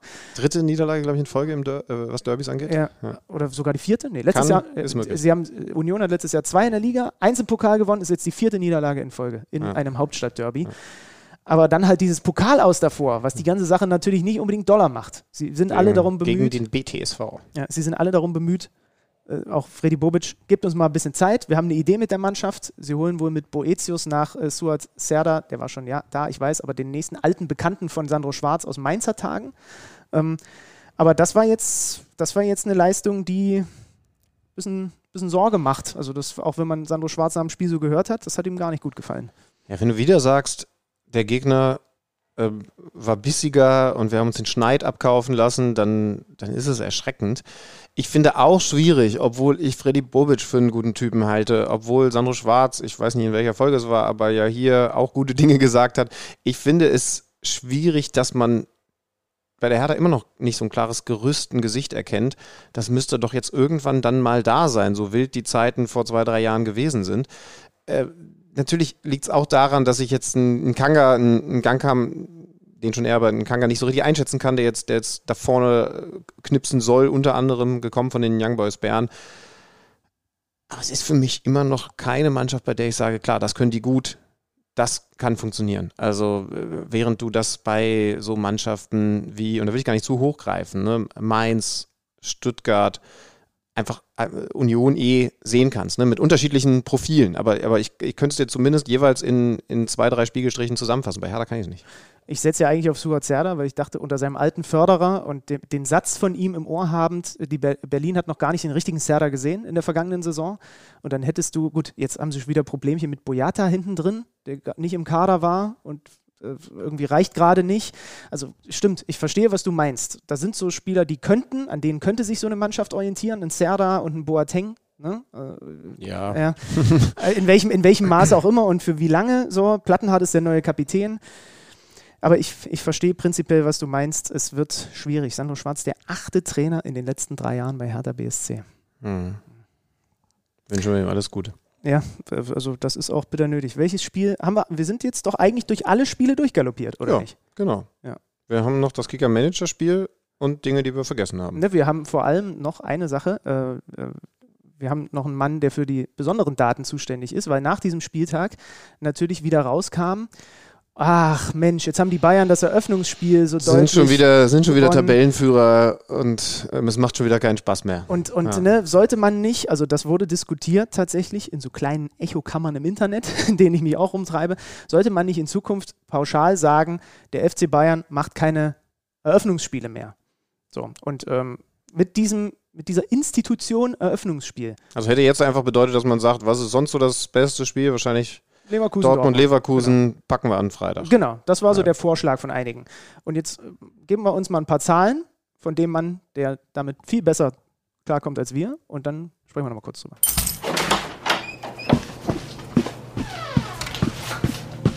Neues aus dem Datenkeller. Präsentiert von Tipico Sportwetten. Seit dem Jahre 2002 wird in der Bundesliga zu Ehren des amtierenden Meisters ein Eröffnungsspiel ausgetragen. Die Bilanz in diesen Spielen ist dabei aber mehr als eindeutig. In 21 Eröffnungsspielen gab es 16 Siege für den Meister und 5 Remis. Die letzte Auftaktniederlage eines Meisters gab es genau ein Jahr vor der Einführung der Eröffnungsspiele im Juli 2001. Damals verlor der FC Bayern mit 0 zu 1 bei Borussia Mönchengladbach. Seit genau dieser Niederlage begann dann allerdings die große Dominanz des FC Bayern. Von den 15 Eröffnungsspielen mit Bayern-Beteiligung gewannen die Münchner 12 bei drei Remis und einer Tordifferenz und jetzt haltet euch fest, von sage und schreibe 51 zu 12. Die Eintracht ist somit ein weiteres Team in einer Reihe vieler anderer Clubs, die zum Saisonstart bereits eine hohe Niederlage gegen den FC Bayern kassierten. Umso besser für die Frankfurter, dass sie am Mittwoch direkt die Chance auf ein Comeback haben. Dort geht es im UEFA Supercup gegen den nächsten Titelverteidiger, diesmal gegen den amtierenden Champions League-Sieger Real Madrid. Tipico sieht die Eintracht mit einer 7,5er Quote allerdings als klaren Außenseiter in diesem Spiel. Neues aus dem Datenkeller. Präsentiert von Tipico Sportwetten. Und was fangen wir jetzt damit an? Also die Dominanz des Meisters in Eröffnungsspielen, der war in den letzten Jahren fast immer der FC Bayern. Äh, Wie stehst du denn zu diesem Thema? Also es gab ja in der vergangenen Saison zum Beispiel, so lange müssen wir gar nicht zurückgehen, gab es zumindest mal ein Remis. Ja, ja, Ja? und das zeigt ja schon, also ich, ich kann da mit so, mit, mit so einer Forderung jetzt ehrlich gesagt sehr wenig anfangen, aus zwei Gründen. Erstens, man muss nicht weit zurückgehen, nämlich nur bis zur vergangenen Saison, um zu sehen, dass die Bayern auch nicht äh, komplett das Abo darauf haben, 6 zu 0, 6 zu 1 zu gewinnen. Und zweitens muss ich ganz ehrlich sagen, ich war im Stadion am Freitag und ich fand das schon krass. Also es war, das, das war, was, was die da vorne gemacht haben, beeindruckend. So, und, und man darf auch beim FC Bayern mal sagen, das war nochmal beeindruckender, als ich es erwartet habe. Das war, war Fußball auf einem ganz hohen Niveau in der frühen Phase der Saison gegen eine Mannschaft, die eigentlich hoch einzustufen ist. Dann ist doch geil. Also neutral geil. So, haben wir nichts mit Bayern zu tun. Aber das, das, das war so das Gefühl in mir und dann sagen da so viele, ah, ist ja schon wieder langweilig, ist wie immer. Nee, das war besser, als es erwartet werden konnte, finde ich. Und, und dann darf man das auch selbst über die Bayern, die man, die man doch eigentlich nicht mögen darf, sagen wir ehrlich sagen. Ist, ist, ist meine Meinung. So, übrigens, äh, frische Info. Äh, Hofmann bleibt in Gladbach, gerade reingekommen. Jonas Hofmann hat äh, seinen Vertrag ebenfalls Guck mal, da verlängert. passieren gute Dinge. Ähm, ich habe ja schon so ein paar Spiele, habt ihr schon gehört, die ich habe. Ne? Also äh, es kamen tatsächlich auch ein paar Nachrichten rein von Leuten, die es nicht in unsere Kicker-Manager äh, Liga geschafft haben. Es war wieder krass. Innerhalb von ein, zwei Minuten waren die 500 Plätze weg. Vielen Dank an alle, die da immer so fleißig mitmachen. Sorry an alle, die es nicht reingeschafft haben. Ähm, Schönmann, und da kam dann die Frage von äh, mindestens mal drei, vier Leuten, die es nicht in die Liga geschafft haben. Gebt uns doch mal konkret euer Team mit an die Hand, dann können wir so ein bisschen für euch mitfiebern. Zumindest am Wochenende, was ich echt schön finde. Also, Dann möchte ich aber auch, dass ihr euch jetzt entscheidet. Äh, Seid ihr Team Benny oder seid ihr Team Alex? okay, du legst vor. Ja. Ich habe mich im Tor, da habe ich lange überlegt, hatte auch erstmal äh, vier andere drin, für den Mainzer Zentner entschieden. Ich auch. Nein! Hat direkt vier Punkte geholt, Ja. aber das ist einer, der auf der Linie zu den allerbesten gehört, der immer mal einen Patzer drin hat, muss man ehrlich sagen, aber er hat auch jetzt wieder eine Parade gehabt, so gegen die Laufrichtung, wuchtet sich darum, der kann so viel und ich glaube einfach mal, dass der jetzt nochmal einen Sprung macht. Was spielst du? Was spielst du für ein System? Ich spiele aktuell, aber da bin ich variabel und das ist die große Qualität meines Teams und das macht mich auch so attraktiv, ein 3-4-3. Spiele ich auch. Mhm. Und ich bin aber variabel. Gut, bislang ist nicht viel Unterschied. Jetzt sag mal deine Abwehr. Ja, in meiner Abwehr habe ich die meisten Fehler gemacht, das finde ich auch. ja, ich habe einen dicken Bock gemacht und beim Rest muss man mal schauen. Also der dicke Bock heißt Roussillon. Oh, Ja. Junge. Ja. Das, hätt ihr, das hättest du wissen müssen. Ja, das ist, äh, also das war ein Fehlkauf. Äh, Da muss man gleich nochmal erklären, äh, wann man nochmal tätig werden kann. Denn das war. Also es gibt tatsächlich nach dem Deadline Day, das ist die Neuerung zu dieser Saison, kann man noch einen Wechsel machen. Dann Mhm, hat man aber, wenn man nicht den Wechsel wieder rückgängig macht, im Winter nur noch im Winter drei. Ja, machen das hat mir ja letzte Saison den Allerwertesten gerettet, dass ich eine gute Wintertransferphase hatte. Ja. Und die du komplett verschlafen hast. Na, ich habe einfach enormes äh, Ja. Teamvertrauen gehabt. Also Roussillon, sag mal die anderen. Masraoui. Ähm, Ja. Mal gucken, ist ein Ja. bisschen Gamble, weil er muss sich da rechts gegen Pavard durchsetzen, der jetzt erstmal direkt getroffen hat. Äh, und Sosa. Okay, ich habe David Raum. Das war einer, für den ich am- mit am meisten ausgegeben habe. Ich habe natürlich Christian Günther, den ich seit ungefähr zwölf Jahren immer im Kicker-Manager habe.